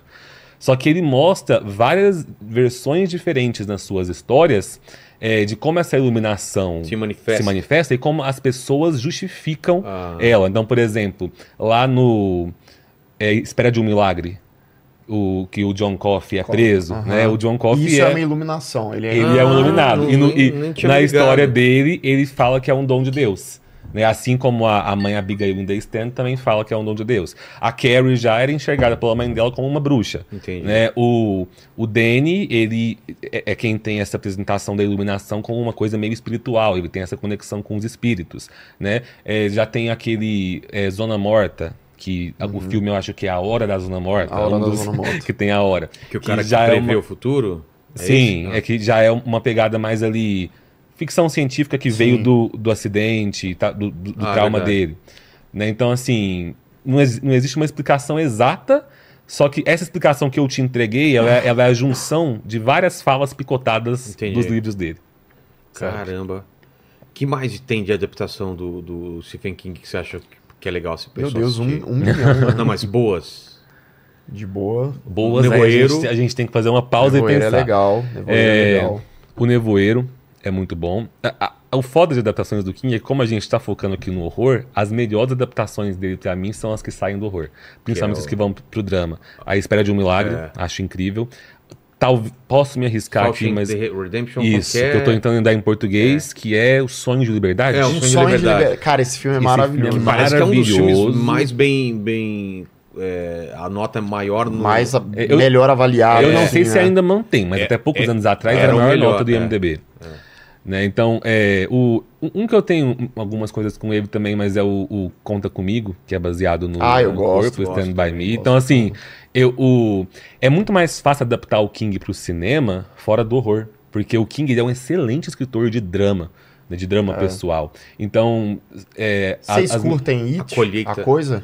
Eu, essa versão nova? É. Gosto, gosto bastante. Das duas partes. A segunda. Parte 2 ela dá uma é, decaída, né? Mas. Cara, A primeira é tão a boa, né? coisa, Ah, a primeira It a é coisa perdeu a oportunidade de ser a melhor adaptação do King, porque é o seguinte, é, pra mim é o melhor livro dele, É? sabe? O, livro é perfeito E é se você tala desse é uma tamanho. tala. Nossa, é um Gigante. calhamaço. E se vocês não leram, leiam. Só que assim, eles tiveram uma decisão criativa pro, pro filme que eu falo, quem deu essa ideia? Que é o seguinte: todo mundo que lê It a Coisa concorda, a maioria das pessoas, que a genialidade do livro tá no seguinte: o livro, a parte 1 e a parte 2, do que vocês viram no filme, ela acontece no livro paralelamente. Então a gente começa primeiro acompanhando eles adultos e depende, vai. E, todos são Vai traumatizados. intercalando, então. Ah, é? Vai intercalando? Estilo a maldição da Residência Rio, lembra? Sim, que vai sim, intercalando. sim. E você, então você começa o livro, você não sabe o que, que foi esse trauma que eles passaram, que que é- porque eles também não lembram. E aí, à medida que eles vão voltando pra Derry, vai tendo os flashbacks e você vai entendendo o que aconteceu com eles crianças. Só que a, a e o, o livro, ele é um livro muito mais sobre aqueles personagens que são incríveis do que sobre o Pennywise em si. E essa relação da versão deles adulta com a versão deles criança. Então, o, o genial no livro tá nisso, em você eh, ter os flashbacks e ver como que cada trauma deles se manifesta na vida adulta. Só que ne- ness- nesses capítulos, os capítulos menos interessantes são deles adultos. Que eles adultos estão ali tentando lembrar o que rolou quando eram crianças. A parte boa do livro é eles crianças mesmo. E vai, ela vai acontecendo até o final. Quando você chega no final, você tá vendo o último capítulo deles adultos junto com o último capítulo deles crianças. Eu não sei quem foi que deu a ideia assim, nossa, o, o livro tem uma parte muito boa, né, que é eles crianças, e uma parte que também é legal, mas que é menos interessante, que é eles adultos. E se a gente dividir e cada um virar um filme? Aí, pra parte 1 um, é uma ideia excelente. Pra parte pra dois. parte 2, não, não tinha história suficiente é, pra parte 2. Sabe? Ficou então, meio assim, enfadonho, uma coisa meio se tivesse- travada. e o pior é que né, a parte meio- 2 tem 3 horas, É sabe? enorme, é É, enorme. Aí eu, eu falo que se eles tivessem lançado um filme só, se a parte 1 e a parte 2 fossem juntas, podia ser um filme de 3 horas e meia. É. Sabe, o filme seria excelente. Porque eu acho a, a, a parte 1 um dos, uma das melhores adaptações do Mas King. É o mesmo diretor do The Flash, não é? É, o Andy É? O Muschietti. Andy Muschietti. Uhum. É o mesmo diretor. Sim, então assim, eu tenho esse. Como é o meu livro preferido, eu, eu sofro quando eu lembro da parte 2. Cara- E o meu maior medo, per- perdão, Não, não, só uma, uma questão, é que, na verdade, dá pra dizer que o livro tem três partes. Ah, né? é? A, que acontecem ao mesmo tempo. Sei.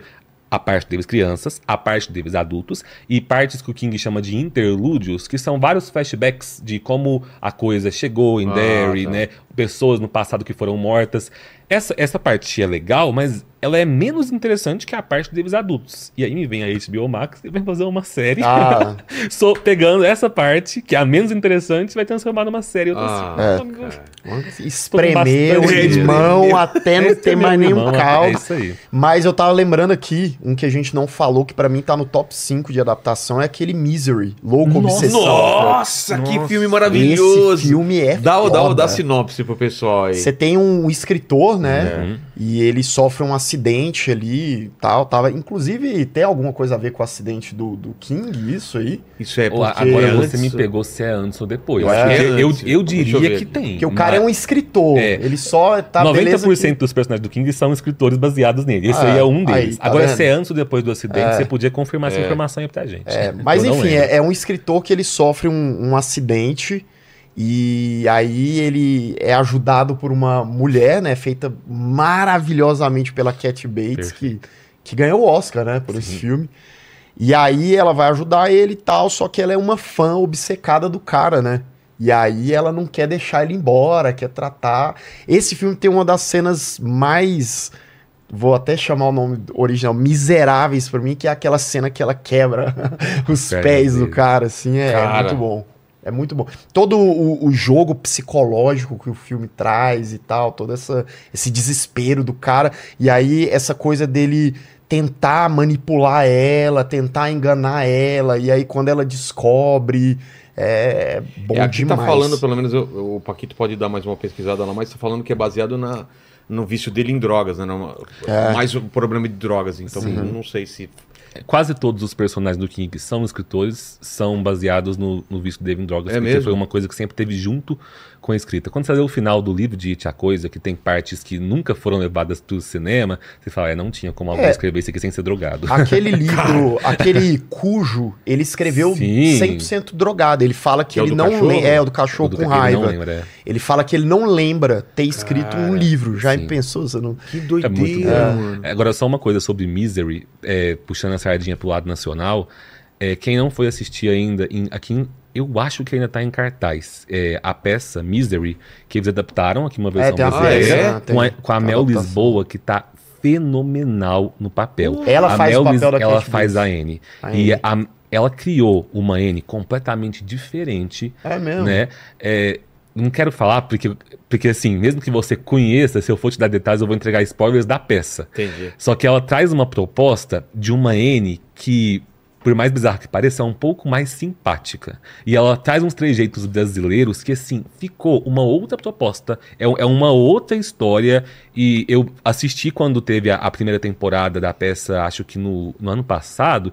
E eu sei que ela ainda estava em cartaz até semana passada. Se ainda tá, eu não sei. Mas se tiverem a chance de ir assistir, vale muito Boa, a pena. boa. Tá, Boa. tá, assim, tão bom quanto o filme, mas uma proposta completamente diferente. Massa. E aí, vamos, vamos então continuar na nossa linha do tempo. É... Onde a gente tava? Anos 90 para É, 2000. eu só queria fazer um parênteses que Tá. eu tava lembrando aqui enquanto você estava conversando, que a gente não mencionou lá no sci-fi uns filmes bem importantes, mas aí não Ah, é, é. década de 50, 60, década de 70. Aí a gente tem aí Alien, o oitavo passageiro, cara. Verdade, Sim. cara. Que é uma terrorzão, franquia né? Terrorzão e é O uma primeiro, franquia principalmente. né? completamente influente ali para para pro terror como um todo. E os filmes do John Carpenter, né? É, o Enigma do Outro Mundo. é, tem, tem vários, né? O Delive também, que é um filme que eu, que eu gosto pra caramba. né? Scanners, vocês colocariam nisso ou não? Scanners, é, tem ficção científica, né? Do Cronenberg, É. né? Sim. Então tem, tem vários filmes ali, década de 70 indo pra década de 80 de ficção que. Tem, tem uma coisa massa nisso aí. Não dá pra você é, nomear as décadas do cinema de horror como essa década foi só isso, porque Entendi. acabavam indo paralelamente. Mas na década de 70, quando você pensa em, em ficção científica, é, eu não vou me lembrar agora de um, de um autor, de um artigo que fala que se você quer entender o, o medo que a sociedade ocidental, os medos que a sociedade ocidental tinha, é só você acompanhar o, o cinema de horror. Igual Faz- eu falei aquela hora sentido, do faz pânico satânico, quando você pensa em corrida espacial, né? E aí você começa com os filmes de Alien. É, é- é muito louco você ver como o medo das pessoas Vai é, vai se refletindo, é, é influenciado pelo que está sendo mostrado no cinema, mas também influencia no que vai ser mostrado lá. Isso é muito louco, Então, mas- porque aqui eles bebem muito de um autor lá dos anos 20, que é o Lovecraft, Exato, que é o tá usando cósmico, camiseta né? aí, e é Que eu adoro. massa E é, um, e é um autor dificílimo também de, de de adaptar, né? adaptar. Tudo que eu É. vi dele adaptado, hum, putz, não ficou legal, né?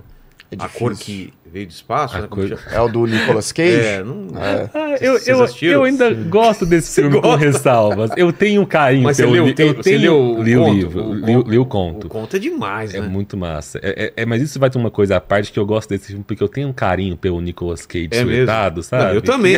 Eu acho ele demais. Tem uma camiseta dele, cara. Quando você fala é, filme ruim do Nicolas Cage, não assisti todos, mas, mas normalmente eu Você gosta. gosto dele surtado.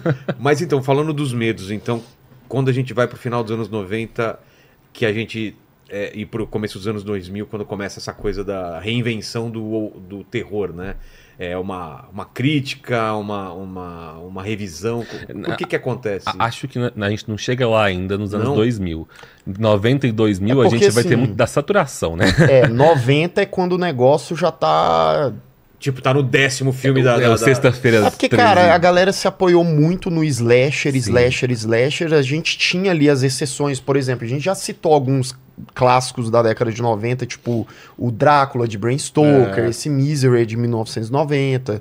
Mas a galera tinha várias dessas franquias. Ah, eu sei o que vocês fizeram no verão passado. É, eu ainda sei o É. que vocês fizeram. O Pânico, ele consegue quebrar. O Wes Craven era genial, né? Então ele consegue quebrar um pouco pelo conto a, a questão da, da metalinguagem e tal. Mas aí o, o- o- começa a decadência do, do terror, entre aspas, Sim. claro, do final da década de 90 pro início dos anos 2000, que não se tinha muita novidade e o cinema de terror caiu numa espécie de limbo ali, né? Sim. É, Onde é não porque se- eles pegam a característica do gênero slasher, que é um grupo de jovens que vai morrer um por um, e eles começam a levar isso pra todos os filmes, Sim, até ah. os sobrenaturais. Então é onde você tem ali a, a franquia Premonição, por exemplo. Verdade. Que eles, é, até o chamado dá pra. O chamado fez muito sucesso, principalmente no, no, no Brasil. Eu gostei muito. É, do até e acaba de ter aqui no Brasil a versão norte-americana é mais famosa Mas que a, vocês que a viram original. a, a do a- o japonês, o Não. Ringu? Cara, é É bom? Sim. Cara, é, é- é- primeiro, é um terror japonês, né? Os japoneses, eles conseguem pegar essa atmosfera, essa- o Ringu de mil... Acho que ele tem Prime Video e tal. Assista, é, É? muito bom. É, ele, ele, ele consegue... O, o primeiro, o remake, ele é legal, mas esse, pra mim, ele tem uma densidade Tem uma muito maior, pegada, assim. né? Então, é uma pegada mais pesada, assim, e tal.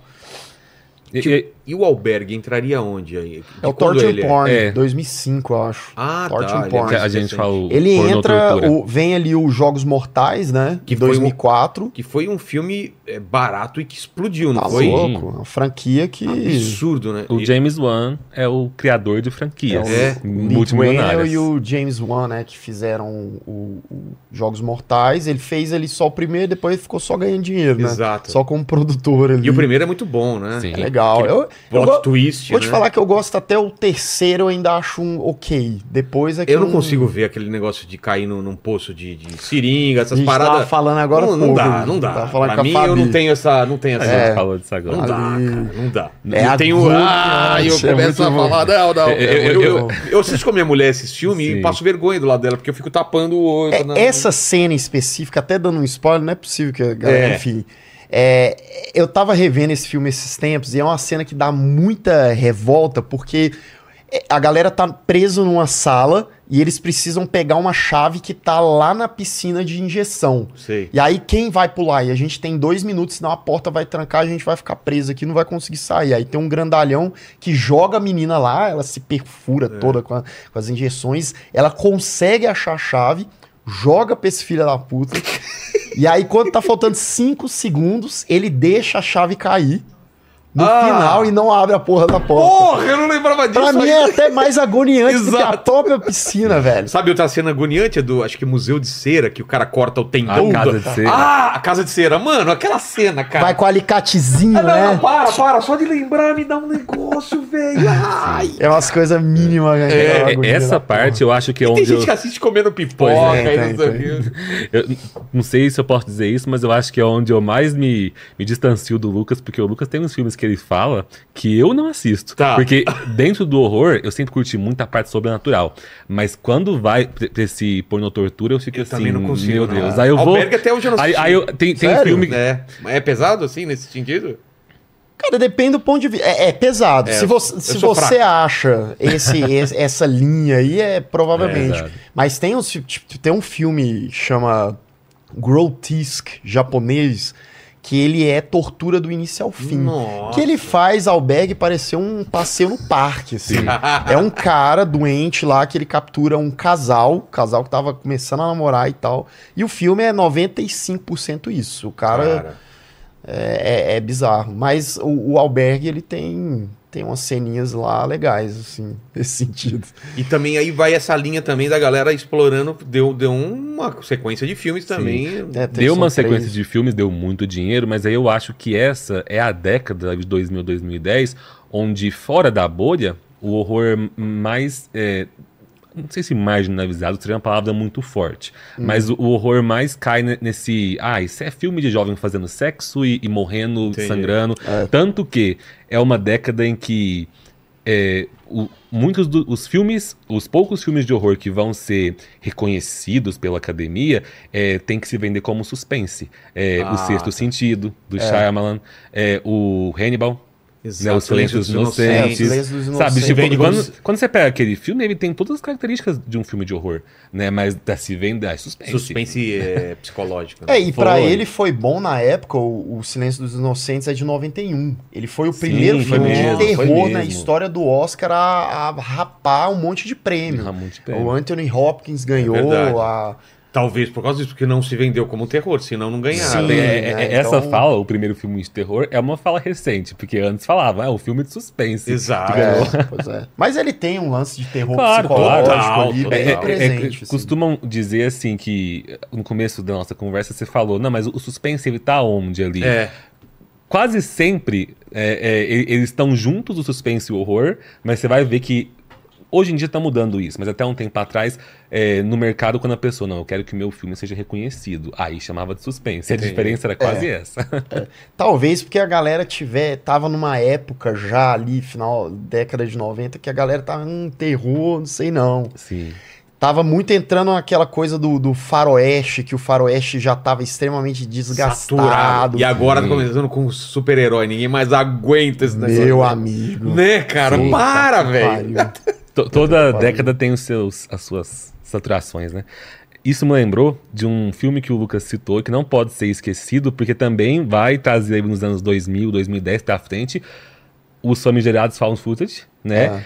Quando o Lucas falou de verdade. Bruxa de Blair, é, É de a- quando, hein? é 99. 99, a Bruxa de Nossa, Blair. faz tanto tempo assim. Faz, É, faz. apesar de a Bruxa de Blair não ter inventado o found footage, tem uma coisa nesse filme que eu acho fantástica, que é ele foi o filme que conseguiu por anos enganar as pessoas por duas vezes.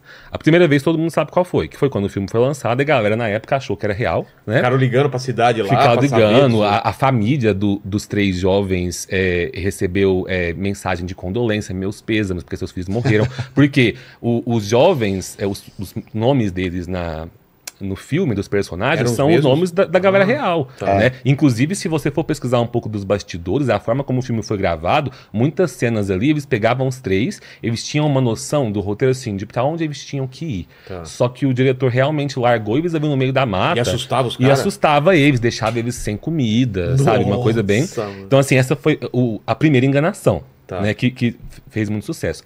A segunda vez que esse filme enganou a galera, muita gente até hoje não sabe. Que é o seguinte: todo mundo conhece a, a, a história, né? Três jovens ali que vão para a cidade de Burkittsville para investigar a lenda da bruxa de Blair, né? E acabam se perdendo e nunca sabem o que rolou depois. Se você hoje faz um teste, joga aí no YouTube a verdadeira história da lenda da bruxa de Blair. Você vai achar vários sites e reportagens, e assim, sites grandes, confiáveis, can- canais no YouTube, podcast True Crime grandes até hoje, fazendo esse conteúdo chamado A Verdadeira Lenda da Bruxa de Blair, que eles contam o quê? Que na verdade, né, nessa cidade chamada Burkittsville, é, há muito tempo atrás a cidade era um vilarejo chamado Blair, e que existia uma, uma moça lá que condenaram como bruxa, chama, é, chamada Ellie Kedward, que ela foi condenada, e que um tempo depois, um cara chamado Rustin Parr, ele foi é, condenado pelo assassinato de sete crianças e dizem que ele foi influenciado pelo espírito da bruxa. E aí a galera que conta essa história real, é, tudo tem fontes, tem fotos, tem registros, né? Existe, não tinha foto da bruxa, mas um desenho dela. Esse Rustin Parr tem foto dele, foto das crianças que ele matou, né? Então assim, só que aí quando você vai, mas peraí, muita gente na internet falando dessa história real da bruxa de Blair. Qual que é a fonte disso? Você vai ver a fonte, a fonte é um documentário lançado em 98, se eu não me engano, chamado A Maldição da Bruxa de Blair. Você assiste o documentário, tem entrevista com o prefeito da cidade na época, entrevista com historiadores, todo mundo falando do que, que realmente foi, é, do que, que realmente aconteceu em Blair. Então, pra muita gente, né, essa história é uma lenda real. O que, que muita gente não sabe? Esse documentário de 98 foi feito pelos criadores do filme. Eles, eles fizeram um documentário fake antes de lançar o filme. Preparando, Preparando. para o filme. Caraca, E é, é- é tão, é tão louco, porque assim, mas peraí, não. Você pesquisa lá, bruxa Edward Kelly, você vai achar registros em inglês que essa mulher existiu. Aí tem uma entrevista do criador do, do filme que ele fala assim: Edward. É, é Edward Kelly que chama a bruxa? É, ou Kelly Edward, alguma coisa assim, mas se você trocar os nomes, você vai ver que é um, um anagrama é, do. Acho que a bruxa é Kelly Edward. E aí, quando você troca os nomes, você vê que é um anagrama de Edward Kelly, que foi um ocultista famoso. Sei. Aí você fala, tá, mas e esse Rustin Parr? Ele foi condenado, né? Aí o cara fala, não, a gente inventou esse Rustin Parr. Se, troca os nomes, Meu as letras Deus. do nome dele, Rasputin. Né? Rasputin. É, então, assim, é, os caras inventaram tudo isso antes de lançar o filme, lançaram o documentário, e aí, até hoje, é, to- toda vez que tem podcasts que eu sigo de True Crime, que eu acompanho muito, e às vezes inventam de fazer um especial, a gente vai contar aqui a verdadeira história da bruxa de Blair. E eu assisto o episódio e fico assim, gente, cara não É. sabe. gente, não, calma, vocês estão sendo enganados. Dito isso, tá vendo que lá na década de 70, quando lançaram o massacre da Serra Elétrica, É. enganou todo mundo aí, ó. Sim. E final da década de Tá 90, vendo? A, a internet estava começando. Eu lembro que eles lançaram um site na época do- da Bruxa de Blair, Sim. colocando a sim. galera como desaparecido mesmo. Tipo assim, Sim. ó, os jovens estão desaparecidos e tal. E, e então eu não sei criou- se, se já mudou isso na história do cinema, mas é o filme com o maior lucro da história do cinema, não é? Eu acho E- que isso mudou, custou não foi? e a, a porcentagem Cara, custou e quanto faturou. O, o primeiro Atividade Paranormal, ele tá nessa briga. Ah, pode ser. Pode É. ser Porque o primeiro Atividade Paranormal é, é porque, assim, tem uma história dele que ele. A primeira versão custou 20 mil dólares apenas, Do né? atividade. Pa- paranormal, Tá. isso. E aí o estúdio comprou uma outra versão e a, a última cena do filme gastou um, um dinheirinho a mais, 200 mil dólares, mas lucrou muito. É. Porque eles começaram com aquela estratégia de reação do público nos trailers. Você lembra dessa? Lembro, lembro. Que eles botavam o povo assustando e, e saindo, levantando do cinema e tal. Isso, meu Deus, eles ganharam muito dinheiro. Muito dinheiro. É que Então- só tá aparecendo os mais lucrativos, que não é exatamente isso, É. né? Porque aí vai ter Exorcista e outros. Não, o Mas filme esse aí- de terror mais lu- que ganhou mais dinheiro na história é o It. O It é a coisa, aham. Muschietti. É mesmo? É o primeiro agora. Os de A 2017. parte 1, né? Que ele fez mais de 700 Sim. milhões de dólares. Foi muito dinheiro. Sim. Muito dinheiro mesmo. Mas aí você puxou a atividade paranormal e aí é basicamente assim, eles viram bruxa de Blair soube fazer muito dinheiro. E se a gente conseguir fazer esse dinheiro dentro de casa, É. né? Com coisas que você faz com o lençol levantando. Porque a- a- Basicamente é isso, né, cara? Só- Cara, que enganação aquele filme, velho. Troco de pinga, os caras É. fazem um filminho ali e acabou. Porque so- sobre enganação, só faltou um detalhe muito importante de eu falar de A Bruxa de Blair. É, Acredita-se então que essa cidade chamada Burkittsville antes foi um vilarejo chamado Blair. Isso também é mentira. Também é Blair mentira. nunca existiu. Tá. Mas aí você vai na cidade, na cidade tem monumentos históricos, tudo. Por que, que a cidade então não desmente isso? Porque a galera da cidade descobriu que tinha como ganhar dinheiro. Turismo, né? Então, Turismo. então, tipo assim, virou um, um- um ponto turístico, a, a galera começou. eu- isso que eu tô falando é de um artigo de cinco anos atrás. Então, se hoje em dia continua, eu não sei. Mas a galera de Burkittsville vendia na época os bonequinhos da Bruxa de Blair. É o João né? de Então, Deus deles, é né? o João Porque de Deus João deles. tinha lá na, na cidade Sim. lá que ganhava Deus, dinheiro. Deus Nelândia. É, tipo... Vocês assistiram A Bruxa de Blair 2? Ah, aí você Não. apelou. de 2000? Não, porque assim... a- Assisti, assisti. É, é terrível, o filme é, terrível. horrível, mas a ideia do filme é, É, interessante é, isso porque sim. vai por esse lado de Uhum. que a, a- galera tava indo na cidade Pra pra, ver qual ver, é, e tal, né? pra buscar. Aí a galera fazia passeio turístico. Isso. No início do filme começa com essa proposta, mas aí o, o filme desanda, porque ele não é found footage. É. E ele cai no cri- cl- clichê de centenas de filmes dos anos 2000, de jovem num- numa casa investigando e tal, mas a premissa é bem legal. Sim, a, a premissa é bem legal. Né? E aí, indo pro, pro atividade paranormal, é, na época também, eu lembro que a internet já era mais acessível, né? Não foi um boom tão grande quanto a Bruxa de Blair, mas teve um boom no início da galera acreditar também que o, que o casal realmente tinha morrido, Ah, né? é? Ta- Também tinha esse lance. Só que a atividade paranormal foi se estendendo por uma. Eu, eu costumo dizer que é meu guilty pleasure. Eu, tenho, eu gosto pra caramba de atividade paranormal. Ah, eu, é. Eu sabe? parei. Eu sei, sei que, tipo assim, são filmes ruins, sabe? Mas todo mundo tem um filme ruim de terror que gosta de assistir, né? Os Tem uma variação desse daí que eu gostei bastante, fiquei bem aterrorizado no cinema, que é o Contatos de Quarto Grau. sabe? Ah, Ah, contato sim. me- também se vendia como Sim, real, real. também, né? É, é- é- essa coisa né? de se vender como real já tem na história do cinema de terror. Tipo, Muito tem. tem aquele Holocausto Canibal Uhum. do Ruggero Deodato, é de 1980, que é um found footage também ali que o cara vai para a galera vai pra floresta, encontra uma tribo canibal, né, os canibais ali e rolam as paradas. Sim. O Ruggero Deodato chegou a ser preso, o diretor chegou a ter que provar Que é, mentira. judicialmente que a galera tava viva. Putz. Que os, os atores que participaram, é, porque tinham cenas muito convincentes, por conta da estética do filme, meio suja, Sei. aquela coisa. Então os, né, os caras, sei lá, cortavam as coisas dos caras fora e mostrava, sabe?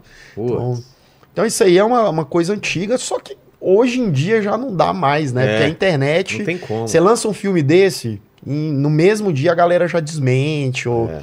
Se bem que agora tem o lance da inteligência artificial que tá enganando a galera, né? É, então, O, o- o Contatos de Quarto Grau era uma coisa mais de alienígena, né? É, Não uma sim. coisa de- não é com a, a Mila Jovovich esse filme? É, é com ela. Aí, aí é que é meio foda, porque já era uma atriz que já tinha feito coisas naquela época, né? Então, assim. Não tem como acreditar. É, né, não- E, e esse novo terror aí, esse pós-terror aí, começa quando e quem que começa com essa linha aí?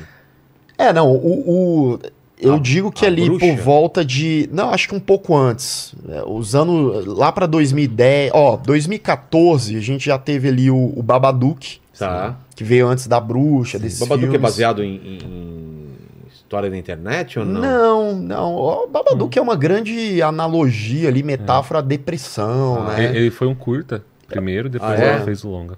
É, diretora é australiana, Jennifer Kent, manda, Muito manda bem. Lançou um filme depois, tá meio sumida ela. E, e aí a gente tem aquele Corrente do Mal. Sim. Qual que é a corrente do mal? Eu assisti, mas não tô lembrado não. Aquele que, como se fosse uma DST, a maldição é transmitida através do sexo. Cara, que filme maravilhoso, desesperador, porque você fala, não tem como fugir daquela parada. E aque- Você passa pra frente, mas aquela se as entidade- pessoas morrerem, depois vai vir pra você. Aquela entidade que vem andando lentamente Nossa. até você. E aí você vê a pessoa andando lá É. no fundo e você não sabe a entidade ou não é. Nossa, Exato. aquele filme Cara, é esse genial. filme é Cara, demais, É, velho. Eu conheço muita gente que odeia esse filme. Sério? Eu não sei se é porque ele tem uma pegada meio também contemplativa, uma coisa É. assim. Ele tem aquela atmosfera, a trilha sonora desse filme é maravilhosa, tem uns sintetizadores ali. Mas eu acho que isso é geral, né? Todos esses filmes que a gente for citar aqui, que- que a galera chamou Ame de pós-horror, né? é, É, todos são, né? são, são, são- tem, divide opinião. né? Mas esse é tanto o Babadook como esse Corrente do Mal, porque eles não são apenas terror pelo terror. Eles têm uma Uhum. coisa metafórica, né? Essa, essa coisa da, da DST é total uma, né? Uma, tem essa abordagem do jovem, da. Porque só pra dar da um contexto, né? Como que era a regra do negócio? É, começa o filme o cara transando com uma mulher e falando agora Se vira. se vira Agora que é vai Deus. vir uma entidade atrás de você. Você tem que. Ele fala assim, ó, você tem que transar com uma outra pessoa É. pra passar. E aí é aquela coisa, a qualquer momento pode chegar alguém atrás da pessoa. Pra e- matar, Pra né? matar, Pra cabe, matar. né? Então, assim, e outra, você passou pra menina e ela passou pra outra pessoa. Só que se essa entidade matar essa menina, ela Volta. volta pra esse cara antes. Volta. E se matar volta. essa pessoa, volta pra você. Então você nunca na sua vida vai ficar totalmente tranquilo, né? Por isso que é corrente do mal, né? É. Tipo, É, um esquema de pirâmide de. Pirâmide de assombração, velho. Exatamente.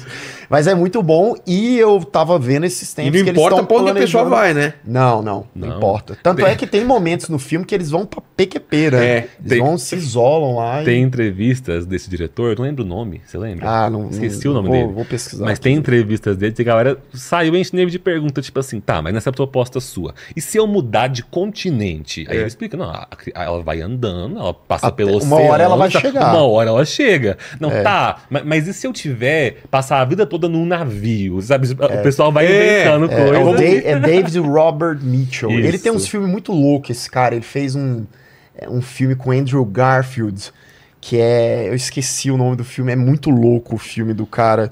Não sei se vocês viram, como que é? É Under the Silver Lake. Não. Mistério de Silver Lake. que não é? é? terror, não, ele é suspense, mistério. Cara, é uma maluquice, assista. É, é, tá. é, é maluco. Mas esse filme. E eles estão querendo fazer a continuação do Corrente do Mal. Eles estão querendo. Porque o final ele é meio dúbio, né? Ele é uma coisa meio. Tem, tem gente do que fala, termina. puta. Eu só lembro aquela cena na piscina, aquela cena final da piscina. É, não, depois Não, tem depois a galera. O pessoal tá andando na rua de boa, aí lá atrás tá Ah, vindo verdade. alguém e você pensa, é, uma É- é pessoa. é? É, É uma pessoa ir comprar pão ou é a desgrama É do. porque ela passou a, a maldição pra um amigo dela. Um amigo, tipo assim, concordou. É. e É a, ideia, verdade. a ideia era que o amigo depois ia encontrar uma garota de programa e passar pra ela. É. Só que a gente nunca fica sabendo se ele passou Exato. em frente ou não. E aí depois, aí a gente tá falando 2014, aí 2015 sim, surge a bruxa, né? Surgem esses. A Começam. bruxa, por que, que a bruxa foi tão importante assim? Eu lembro que saí do cinema, a galera putaça. Putaça. Por isso, eu acho. Marketing. Por- marketing. É? A Marketing. bruxa foi importante por ter sido vendido errado. Erradíssimo. Como que ela foi vendida? Como um, um filme de terror completamente assustador na, na forma como as pessoas fora da nossa bolha Tava costumam acostumado. entender um filme assustador. Jumpscare e É, tudo mais. tava na área de Total, invocação total. do mal, que até foi uma coisa importante que a gente Exatamente. passou aqui, né? Chega em 2014, o primeiro Invocação do Mal, Qual que é a 2013. Invocação do mal mesmo? Do, ah, do casal Warren. Warren. Ah, sim, O- sim, o- fez um puta sucesso. O primeiro eu acho que é ali 2013, 2014. Sim, é, é basicamente assim, ele é o que traz um 2013. respiro 2013. Ele traz um respiro para esses clichês de casa amaldiçoada e possessão. As histórias do casal Warren que existiram em teoria, né, são histórias reais aí. Inspiraram muitos filmes famosos do passado. E o James Wan achou uma mina de dinheiro. Então, Invocação do Mal, a partir de 2013, 2014, virou, pra, pra galera fora da bolha, o sinônimo de filme de horror. Filme de horror é aquilo. Annabelle. É, é você ver a pessoa sendo possuída, você vê o, o capeta aparecendo em forma de freira. Então, quando a galera foi assistir A Bruxa, ele estava sendo divulgado como o filme mais assustador da década. A galera queria ver a, a freira de Invocação do Mal, no mínimo aquilo. E a bruxa quase Mas o que não que aparece. acontece? A Bruxa, ele é um filme muito artístico e tal, né? Aquela pegada. E ele, ele passou em festivais antes e a galera amou, o Amou. filme e, pô, eu, eu amo Eu esse amo. filme. Eu gosto demais. Curto Nossa, é demais. A, quando você entende Mas o eu, contexto, mas eu a proposta. entendo que, que, que vocês falaram, eu fui contra a expectativa. Uhum. Total, não, na, na sessão que eu tava, eu lembro até hoje, a galera xingando, fala, que porra de filme é esse e tal. Quando acaba, né? É, mas é aquilo, é porque o marketing, o trailer do filme, a, a- edição do trailer parece que é um filme muito mais frenético, né? Muito mais de jumpscare e tal, e não é, não é isso, não é a o único proposta. jumpscare que tem no filme tá no trailer, né? É, do bebê lá. Que... Exatamente, que é o, o Boo, a cena do A- Boo. a- aquele filme, eu acho ele perfeito. As atuações nele É. são perfeitas. Eu amo a atuação das crianças nesse É. filme. Fala, gente, o que, que é aquilo? Eu, eu- me convence que elas estavam possuídas, porque, Total. pelo amor de Deus. E pra mim, quando você fala, ah, pede aí top 5 vilões de, de filmes de horror. Não sei em qual lugar ele estaria, mas o Black Phillip, pra mim, é um vilão incrível. O bode. Aquele bode. Ele é eu fiquei com medo de bode depois daquilo, cara. Aquela cena final, quando ele A voz chega dele, e né, bota a mãozinha, ele começa a quer seduzir sentir ela o ali. sabor da manteiga. Manteiga, Nossa, é. não. É, Bom não, esse demais. filme é, é muito foda e, e todo. E não só porque o Robert Eggers, que é o diretor, ele tem toda essa preocupação do, do momento histórico ali, né? sim. Então era Inglaterra do século XVII, se eu não me engano. Então o texto era aquele É Ingla- inglês. é Nova bem- Inglaterra. Nova É. Inglaterra, isso. Era bem arcaico e eles preservam isso no filme. Então, se você for avaliar isso, é, é uma obra-prima, assim. Eu, pelo menos eu acho. Com certeza. Nesse Muito bom. O que, vem depois, assim? O hereditário demora um pouco, né? É 2018, né? Hereditário 2018. E aí começa a surgir essa trindade aí, não só trindade, porque eu acho que hoje expandiu para outras Claro. pessoas que tem o, o Ari Aster, que a gente tava falando, com Hereditário, tem o Jordan Peele com Get Out, é, né? cara, com outra linha, né? Que é uma galera que aí E o Jordan começa... Peele, ele, ele traz uma coisa muito pop, né? Porque ele, ele traz muita gente de fora pra esse Sim, gênero, né, Sim, cara? Eu acho que o Ah. Jordan Peele seria o que mais consegue se comunicar fora da bolha. Também acho. Quando você compara com Ari Aster e Boa, Robert boa, é. são, são É. filmes que tem muita coisa aí pra você ir além do óbvio. Mas É. se você quiser só curtir o filme sem pensar na proposta, os dois primeiros eu acho que vai bem. É o terceiro mais o ou Jordan menos. mas- Peele, ele vem da comédia, né? É? Ele é um comediante. Isso que é louco, né? A E vida bom, toda, do Jordan- bom, é. fez programa o tempo todo de comédia, assim, a vida toda. O cara falou, não, eu vou começar a fazer filme de terror. Então ele entende essa coisa da linguagem, e tanto é que todos os filmes dele ali, o Get Out, ele tem essa questão social, do racismo Racial, e tal. né? Mas ele traz umas pitadinhas de um, um humorzinho ácido É ali, uma, uma cutucada. Em nós também tem ali uma coisa ou outra. No, no próprio. é, qual que é o novo dele? Não, não, não, olha. Não, Não, não, olha. olha. Nope. Nope. Que- esse dividiu, né? A opinião. Esse dividiu eu bem adorei mais. É. tem gente que odeia esse filme, né? Gosto pra Eu caramba. ad- cara, fazia tempo que eu não tinha essa experiência no cinema que eu tive com esse filme. Ele de é um- agonia, assim, de. Não, ele é um filme de cinema, né? É. Porque ele, visualmente, ele é maravilhoso. E não, e ele toda tem uma-. E ele vai crescendo, você vai ficando Sim. angustiado, né? Aquela cena da- da- dos ETzinhos lá no, no, no- celeiro, cara. Ex- Mano! Nossa, essa cena. é Ai, boa. cara, Essa aquela cena cena, é você vai lá agora, agora e agora. Essa cena me lembrou os sinais do Shyamalan. sinais, total, Aquela coisa meio bom. sinais, assim. o é Shyamalan muito- merece um capítulo à parte Merece. nessa, nessa, nessa questão, não merece? Sim, os altos e baixos. É, porque ele é o cara que ele tem o negócio. seu mérito, né? É.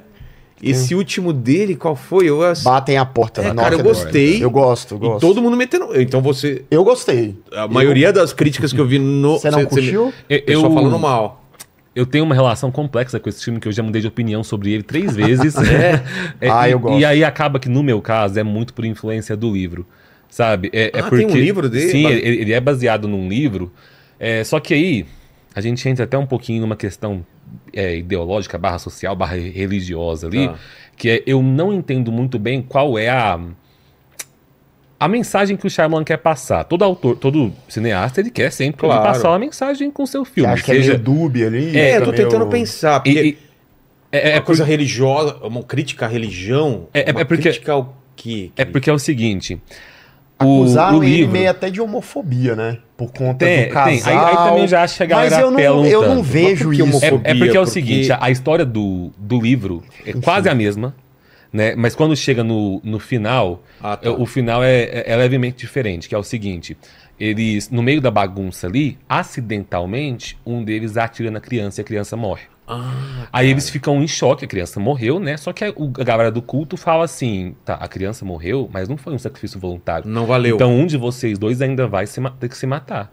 E aí os dois, o casal vira um pro outro e fala assim: a gente não vai se matar, a gente não vai obedecer esse Deus que escolheu a nossa família sem justificativa Caraca, pra, velho. pra salvar o apocalipse. Não, a gente vai continuar junto. Eles dão a mão e vão embora pro mundo e se termina sem saber. Ou seja, É. fazendo um paralelo, só um Claro. parênteses. É, o Shyamalan, ele, ele escolheu um caminho contrário do Kubrick. Contrário. Exato. Do Kubrick, porque o Kubrick fez um, um final muito mais trágico, digamos assim, o lance lá do personagem. É. E o Shyamalan, ele fez um negócio bem mais brando, Sim. se você for parar pra pensar. O cara assim. salva a exato. humanidade, mas É. mata o. Tem, É. tem o, o cara que se, se doa, né? pra- Sim, a, a- sim. a mensagem do livro traz muito um caráter de você é, ver o perigo de cultos religiosos que, que estimulam essa mensagem do suicídio, que na história norte-americana é uma coisa que aconteceu É. pra caramba. E aí, quando o Shyamalan mudou, eu entendi completamente parte dos motivos pelos quais ele mudou. Era até trazer um final mais esperançoso. Porque assim, É. acaba que a, a menininha morrer é, muito trágico na história do livro. Só que aí eu acho que tem alguns discursos que ele traz no final do livro que eu fico confuso, tipo assim, tá, do mas. filme que- ou do livro? Perdão, do, do- Do do filme. filme.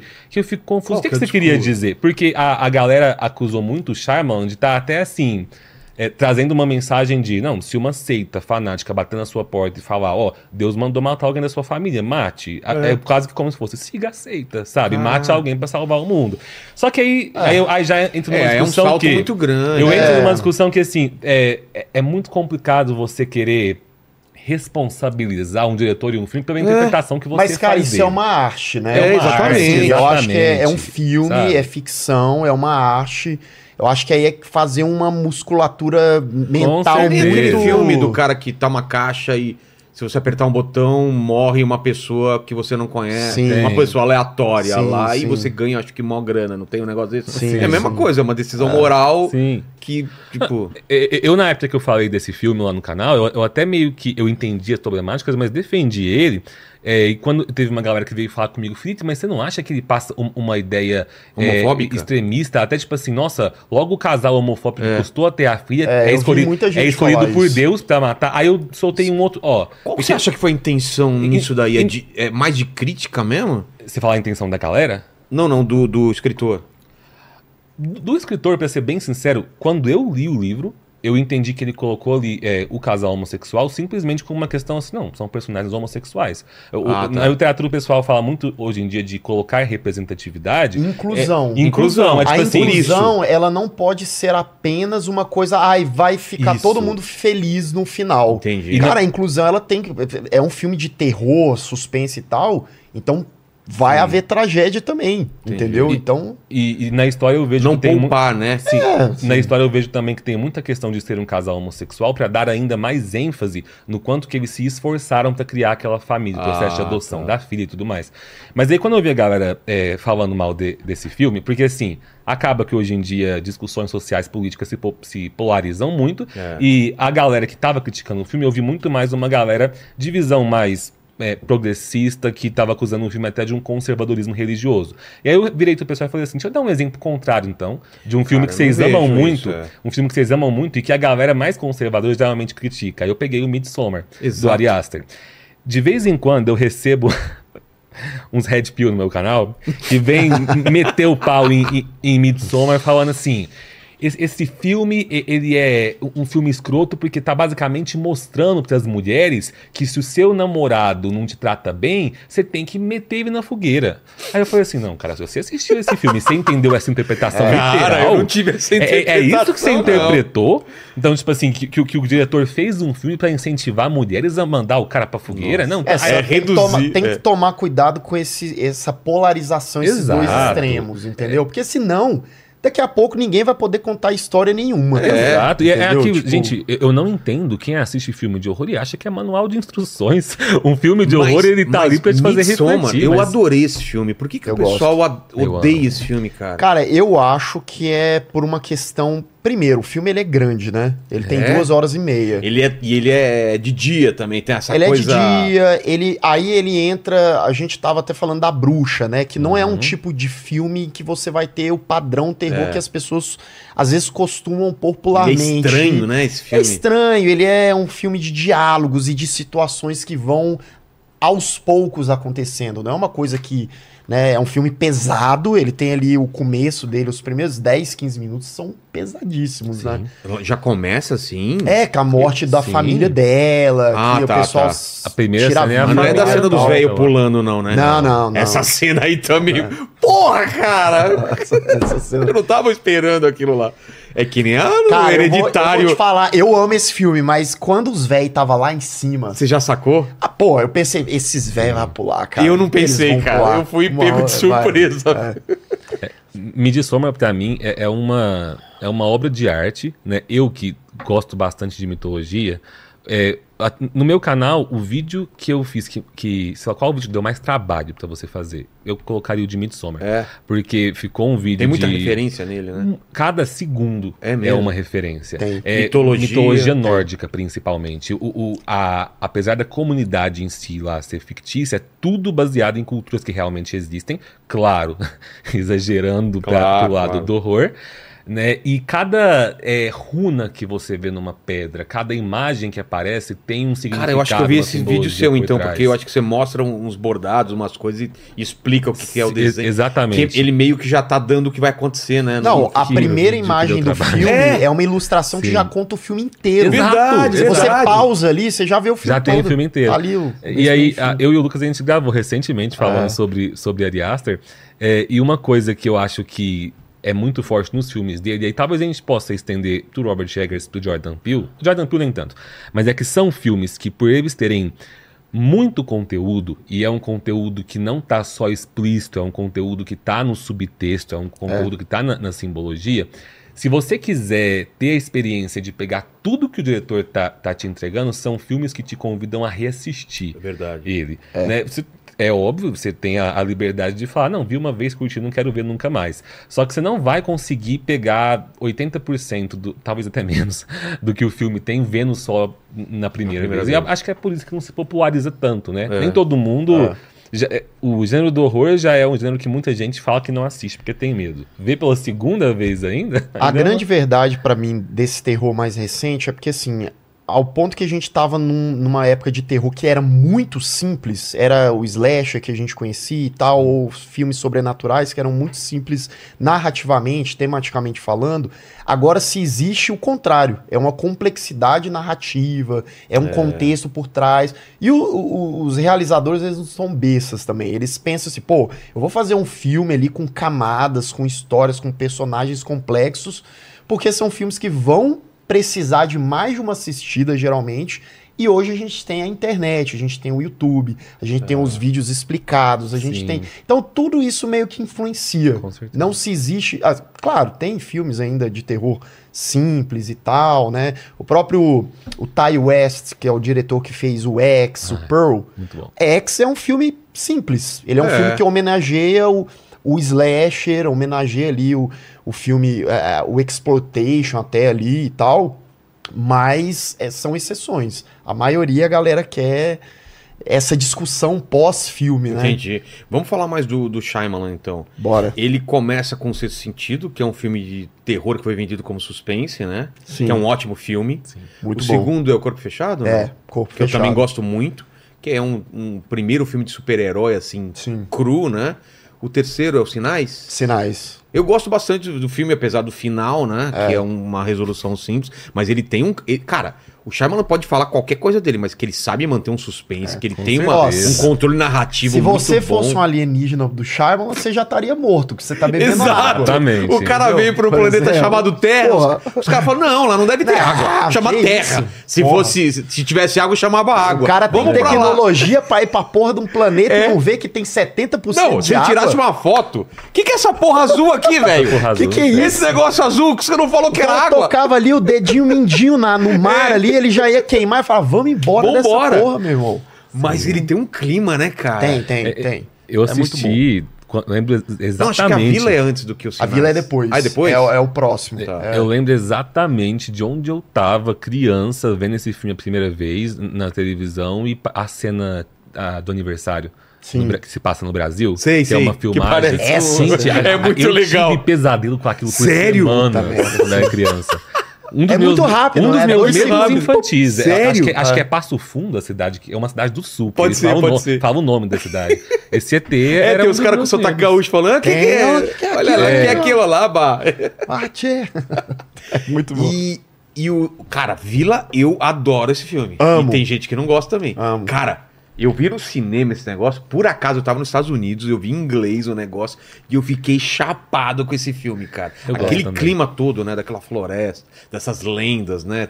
Ué, não podemos falar desse negócio Sim, e os, sim. os mais velhos protegendo o segredo. Cara, eu achei demais. Eu gosto, e aí eu tô lembrando, né? Uma, é uma vibe que até lembra o, o próprio Midsommar ali, porque eles são muito É, é mesmo, sisudos ali, é uma comunidade. Cara, eu, eu, go, eu sou suspeito pra falar, porque eu gosto muito da vila, gosto do plot twist ali Também também. gosto, também gosto. Tem gente que reclama muito, Gosto. mas aí vai Eu de gosto. cada um também. Mas... Eu- o problema do Shyamalan é que ele ficou, ele ficou escravo do plot Preso. twist, Sim. plot twist, né? Porque ele não precisava ter ficado escravo. Ele ficou conhecido por isso e aí não precisava, né? O, o Shyamalan, depois que ele lançou o primeiro filme dele, O Sexto Sentido, eu Deve lembro... ter ganho muito dinheiro com Cara, na internet, nas revistas, a galera falava: esse aqui, esse cara aqui, é o novo isso.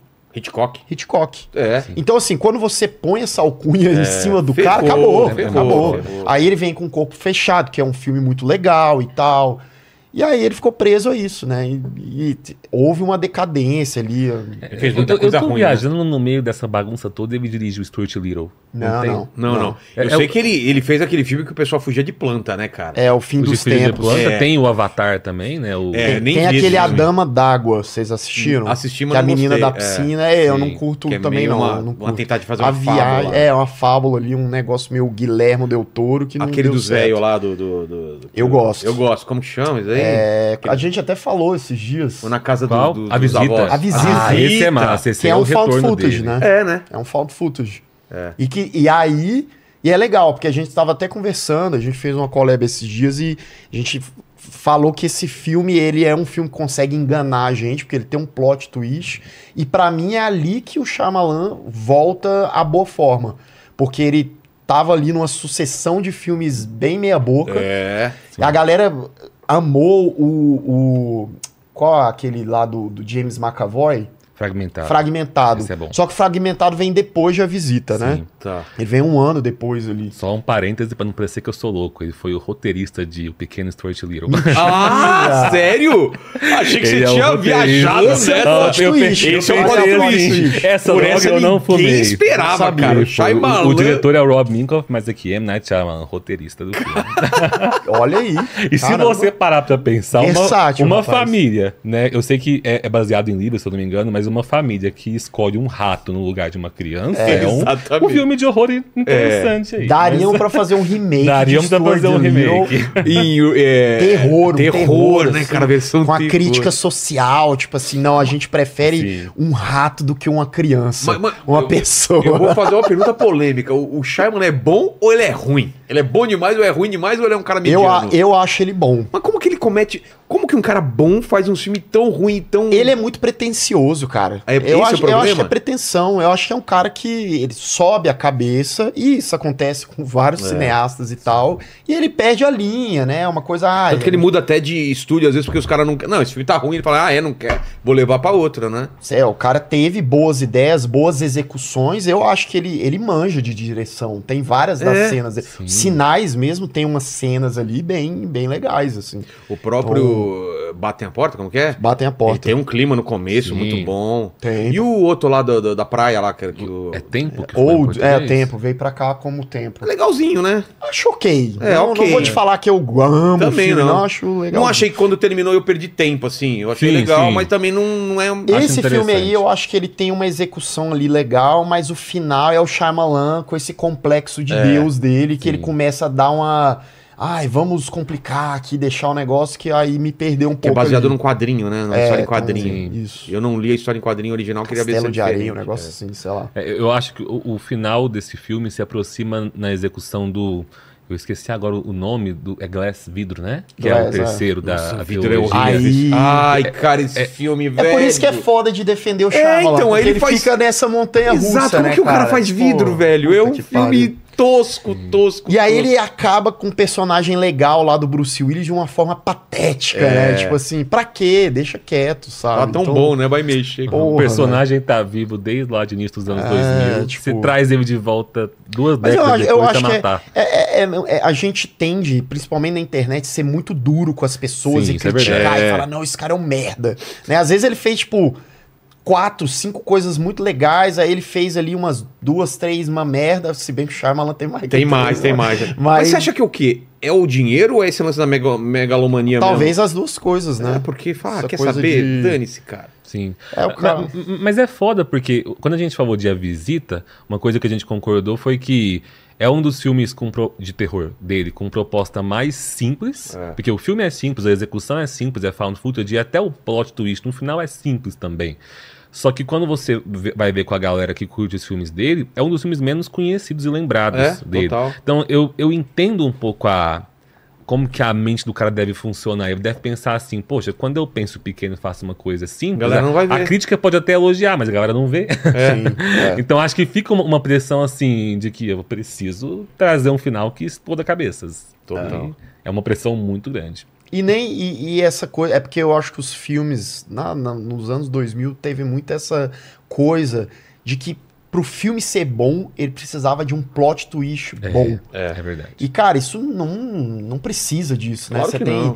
Clube da Luta, que tem lá um plot twist. Você tinha os filmes lá do Hitchcock, que tinha plot twist e tal.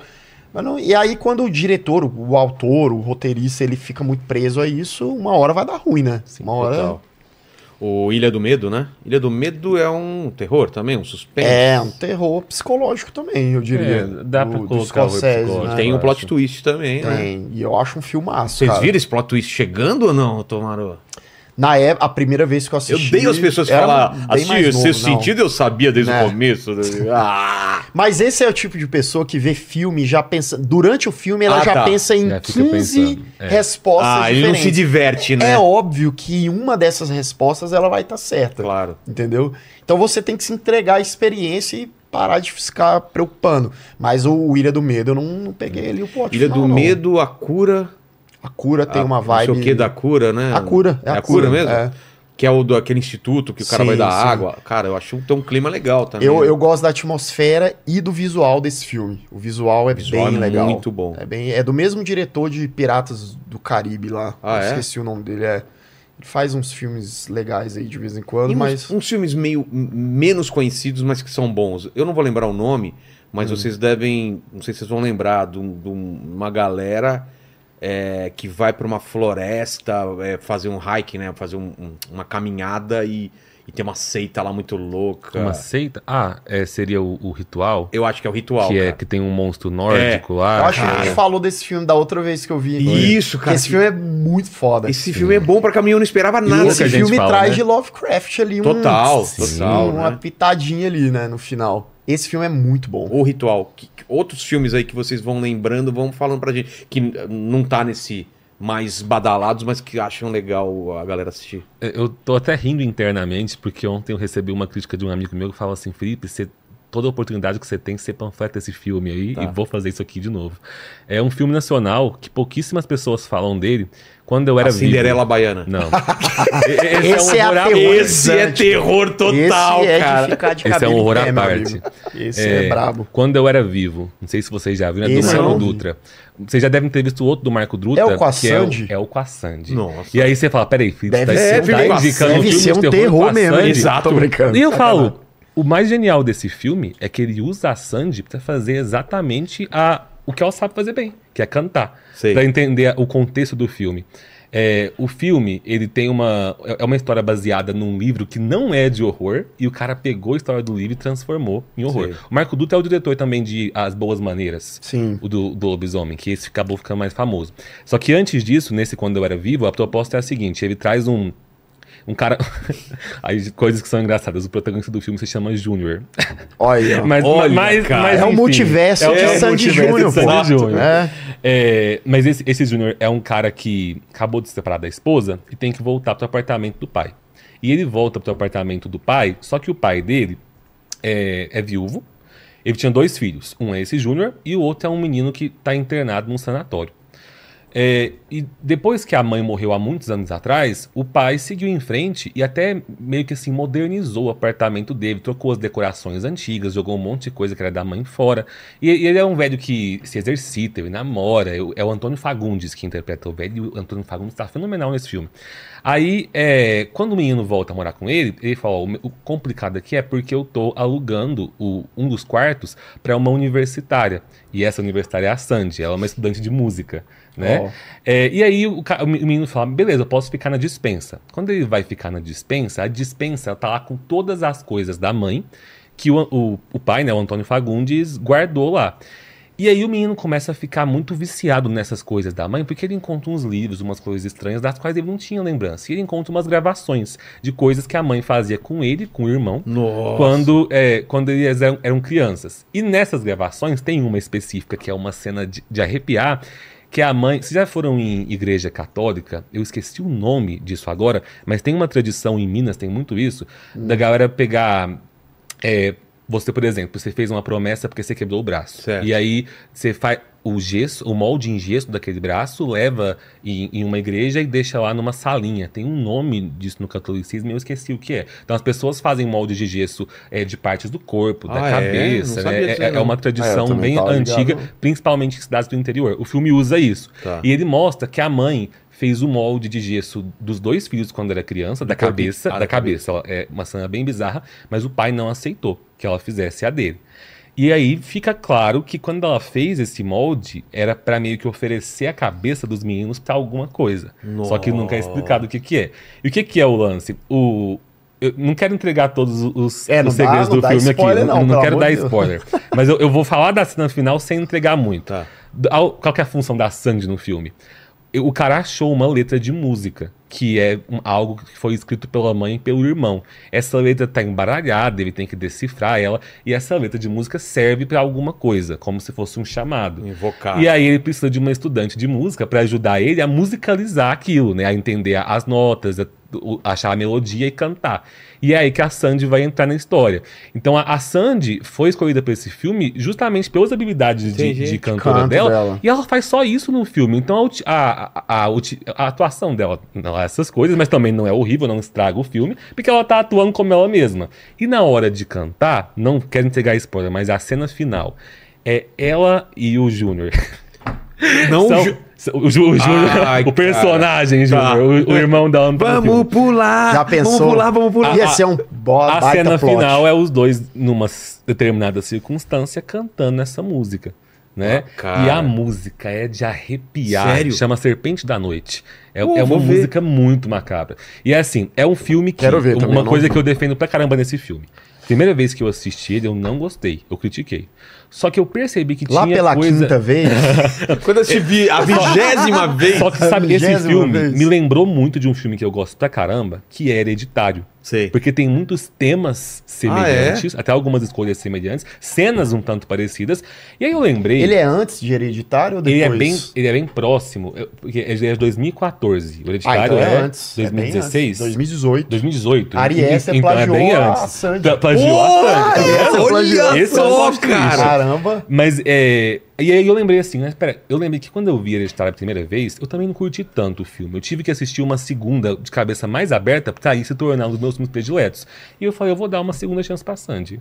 Fui lá e reassisti. E aí quando eu assisti com mais atenção, o filme, pra, pra quem foi criança, ou pelo menos lembra de como eram as casas nos anos 80 e 90, e lendas urbanas que tinham, Total. é, de, de, de disco Loira de Adriano ao banheiro, contrário, é, disco- boneco do fofão. Total. O filme tem. Ali. Olha lá, tem o um filme dele. tem Aqui, ó. Esses, É. esses simbolismos. Não res- pega, né? Vocês taparam a cara dele justamente pra, Não, pra não dar ruim, pra não... tapando. Eu acho que o. o, Ou foi ele que tapou a própria cara? Eu acho que foi o universo. É, o porque... universo trabalhando, porque não tava tampado, viu, Paquito? Acho que o boné foi ao- aos poucos. Vem muito pastor aqui. Eu acho que o. Ah, faz sentido. Né? A gente vai tapando pra não gerar. tapando. aí um- E aí vem dois perturbados da cabeça e tira... Mas já vieram um É. exorcista aqui também, já Ah, veio, é? veio é, pessoal sobrenatural. Ah, é, entendi. É. Mas eu vou começar então com filmes que são não são conhecidos, mas que eu acho muito foda, Tá. que é a Dark Song. Opa, esse, Esse é bom. filme, Não, eu não lembro. Cara, esse. me enchem o saco pra eu falar desse filme lá esse no canal. filme eu assisti de madrugada. No Brasil foi lançado com esse nome? Cara, eu, Eu acho que é, a Eu Dark acho que Song. sim. É. Acho que sim, porque eu tava escrevendo um livro, o meu livro, Aham. e eu precisava, eu tava pesquisando sobre o ritual de Abramelin, o que que Sim. era, e eu descobri que tinha eu um filme desse. sobre isso. Sim. E o filme é sobre um ritual, mas ele, cara, ele é, ele tem um clima a- assustador, Atmosfera- né? Até porque ele é um filme muito simples, né? Você tem uma total, casa, né? dois personagens ali tentando É. fazer o ritual pra, pra mulher falar com o filho dela, né? É, E tal. é, cara, tem uns, tem uns plot twists. Você acha que é uma Sim, coisa, depois é, é, outra coisa, é. depois é outra coisa, né? É, é esse de um 2016? É, que é, é, parece que é 2016. Vozes, Vozes da Escuridão aqui no Ah, Brasil. eu não tinha nem Nossa, ouvido é falar. mesmo? desse- Traduziram como Eu voz- conheço como a Dark Song. É, então- Não sei se é o título de. Portugal ou do, ou do Brasil. Vozes da escuridão. Putz. Mas esse aqui, né? A Dark Song. Cara, eu- é, é esse daqui mesmo. Esse, esse aí. Esse mesmo. É Putz, muito bom É esse muito filme. bom. Muito bom. E aí? Mas é um filme que dá pra dividir muito a galera, né? Claro. Porque ele é um filme bem mais quietão, mas você tem Mas que ter tem uma, uma, paciência. aquela cena quando aparece umas paradas é, É, assustador. Eu é. achei assustador, cara. Porra. Quando começa a dar certo ou errado lá o Sim. ritual lá. Cara, eu, eu tava pensando em uns aqui pra sair um pouco do nicho de Hollywood e tal. Tem uns filmes de terror da Indonésia. Nossa, muito velho. bom. Muito Como bom. assim você assiste um filme de terror da Indonésia? Cara, Como tem- cai na tua é, mão? se- ah, você vai indo Vai atrás. ir atrás. é, vai. Tipo? Tem, tem um, um diretor que chama Jonko Onwar. Eu acho que é esse o nome dele, que é, ele é Yonko War, sei lá, Inyon Walker, sei lá. É, eu... É, enfim. Ele fez um que chama Empty Gore. Já viu esse filme? Empty Não, Gore. Empty Gore. É novo, é até 2019. Novo, assim, entre várias aspas, né? 2019. Que é muito bizarro. E ele é violento e tal. É uma mulher lá na Indonésia mesmo, que ela, enfim, não tem grana e tal, mas ela descobre que ela vai receber uma herança. Acho que até veio pro Brasil com uma herança maldita, né? Esses nomes bem, bem é. originais, assim. E aí ela vai lá buscar e é no meio, no cu do mundo, assim. Tipo assim, era uma, uma vilazinha e tal. E aquela atmosfera, a atmosfera do filme também é bem densa. E aí, quando ela vai descobrindo é, quem era a família dela, o que, que a galera fazia, a o pessoal da- do vilarejo começa a perseguir ela, vai ela, uma amiga dela. E aí eu não, eu não vou falar pra não, não estragar, mas assistam. É bom. Imptigor. E, e esse diretor, ele tem um que chama Escravos, é, Satan's Slaves, né? Escravos de Satanás. Também é, é bizarro. Com esse nome eu nunca vou assistir. Cara, assista, É cara. mesmo? Você tem que ver, vê de Ah, manhã. É. Pega assisto- assim, nove e meia da manhã. Acende com todas as um luzes. solzinho batendo na sua cara, assim, tá Tem bom. filme que não dá pra assistir à noite, Ah, né, é. cara? Senão você não Tem, consegue. tem um remédio pra isso. O quê? Viu o filme à noite, tira 15 minutinhos depois, assiste o making off do filme. Aí quando você vê a É galera verdade, botando a né? maquiagem, É quando você vê verdade. a gelatina que usaram pra fazer o sangue, normalmente funciona. Resolve, né? Não- Ah, mas a graça Não me do filme é você sentir essa, essa É, eu- palpitação. eu também acho, mesmo, mas pra quem tem o- Você falou alguma coisa Trauma. desse filme indone... indonésio? É. Indonésio, será que tá certo? Cara, eu não vou lembrar o nome, mas tem uns filmes nesse clima assim também, orientais, que o cara vai pra uma Opa. vila e acontece umas paradas. Você vai É. lembrar de algum? Eu não vou lembrar um nome, mas, cara, que também tinha uns rituais, ele vai pro meio da floresta e tal. Cara, tem, tem vários filmes nessa coisa de personagens buscando por alguma coisa e chegando em algum lugar que É. dá, dá ruim, né? Sim. Tem aquela Tipo- também da, da Floresta do Suicídio, né? que Tem, fizeram. tem, tem. tem. É, cara, o, o Japão também tem uns filmes de terror. A gente já falou do, do, do chamado de lá, né? O Ringu, mas tem os filmes do Takashi Miike. Você conhece, né? Takashi. Miike. Que ele, ele tem uns filmes bem. O Audition. Tem. que mais? Tem um que eu vi, que eu até falei dele esses tempos, que é de terror. Chama Gozu. Não, sem trocadilhos. É G-O-Z-U. Tá, Gozu. Gozu. É. E, O e- Goku punheteiro. é. E eu, no título do vídeo, eu botei assim: não é isso que você está pensando. é pior. É porque pior. fo- é uma lenda. É uma lenda japonesa lá de um- um- uma criatura que guarda os portões do inferno. Só que, Ó. só que o filme ele pega essa mitologia, essa lenda e bota pra uma coisa da Yakuza. Na Tá. verdade é um- uma galera da Yakuza que tem dois irmãos, aí um irmão faz merda lá, o cara trabalha pra Yakuza e aí o outro tem a missão de matar esse cara, mas ele fica como é que eu vou matar meu irmão? E aí é um meio que um road movie, porque eles Entendi. vão vão viajando e tal, e aí entra meio que essa lenda. É bem legal também. Gozu. Cuidado na hora de pesquisar. É, né, que vai ia cair cair lugar. outro é. tipo de. É, Você falando agora, eu lembrei de um filme que eu acho que é tailandês, Ah, que ah, vocês devem lembrar, porque ele fez sucesso na época que saiu, acho que início dos anos 2000. Eu não tô lembrando agora o, o nome original, que eu acho que é... aqui no Brasil, eu acho que ficou Espíritos da Morte está ao seu lado. Ah, Aquele das fotografias. Maravilha. Qual que é? Você deve lembrar dele, talvez. Dor nas Eu- eu- eu- costas, é, dor nas não costas. dor nas Nossa, cara, esse filme aí é Esse daí. assustador E também. ele tem a versão norte-americana, mas a, a tailandesa é bem Será que melhor eu que vi a a, original. ta- a original americana, Tem hein? que ser a A- original. A, a original se passa na, é- na Tailândia, que são Tailandês. é o elenco E é que eu asiático, não lembro. Não lembro. Tem é a continuação que é legal também, que é das duas irmãs, eu, Eu, acho, acho. que eu nunca vi. a- É, a tem É. um dois que, que eu lembro. Faz um tempinho que eu vi. Mas esse filme marcou muito. o- Os brasileiros amam, esse Amam filme. esse filme. Justamente por conta desse plot, dessa É, cena. é, é, é, essa cena do, dos ombros, eu acho que ela tá pau a pau com o, o ET de sinais passando no aniversário, como cenas que traumatizaram crianças nos anos Total. 2000. Esse espírito desse filme é o espírito que é diferente daquele que a gente tava falando que só assombra a casa. Porque nesse caso assombra o A- cara, a é a pessoa. Verdade, Independente verdade. da onde que o cara for, É. é, a- a- o encosto vai estar lá, né? É, a gente passou por o por, por o Bruxa de Bla- Blair e esses filmes aí, a gente esqueceu de falar daquele espanhol também que fez um puta sucesso. O Hack, né? Porra, Hack Que é... porrada é aquele filme, né, cara? Cara, Hack é um dos melhores found footages, assim. Total, cara. É muito bom. Eu não esperava. Eu assisti sem ler nada sobre ele, caiu na minha mão. É. Comecei a assistir, não parei e falei, cara, que filme é esse? Não vi as sequências, né? Não sei se vocês viram. Tem um até no navio. Tá perdendo muita coisa. Tem um que é um casamento, você já viu? Não vi, não é o vi. Gênesis lá. é- Mas o primeiro é o primeiro o é foda. animal. Também essa coisa, né? O pessoal saiu do cinema, venderam esse, nesse marketing sim, aí, né? É. Tinha found footage, geralmente eles vão pra É. essa linha, né? Essa linha. Aí, o- o- algum outro filme que vocês lembram, assim, meio que a galera precisa assistir que não, não é conhecido? Eu eu até falei lá no, no canal esses dias de um found footage em inglês que chama The Borderlands. E aí ele pega essa questão religiosa. É, são três caras da, da igreja católica que são mandados ali pra um- uma cidadezinha lá na é, britânica e tal. E aí chega lá, eles veem que o padre de uma capela bem antiga, o cara tá surtando. Tipo assim, ele fala que. Aí eles veem umas gravações do cara fazendo um, um batizado, e aí o, o cara começa a surtar no meio do batizado, mas tem umas coisas. Porque é, é engraçado, a abordagem desse filme é legal, e é, mais uma vez, né, found footage. Os caras vão pra investigar, os caras são da, da igreja católica, foram pelo Vaticano, mas eles vão pra falar que aquilo é falso. Entendi. Eles já vão, tipo assim, não, isso aqui é, é caixa de som. É, então o filme ele tem uma dinâmica bem legal ali. The Borderlands chama. E, e a gente falou do, do Midsommar, falam que ele lembra muito um filme das antigas clássico de terror, aquele do.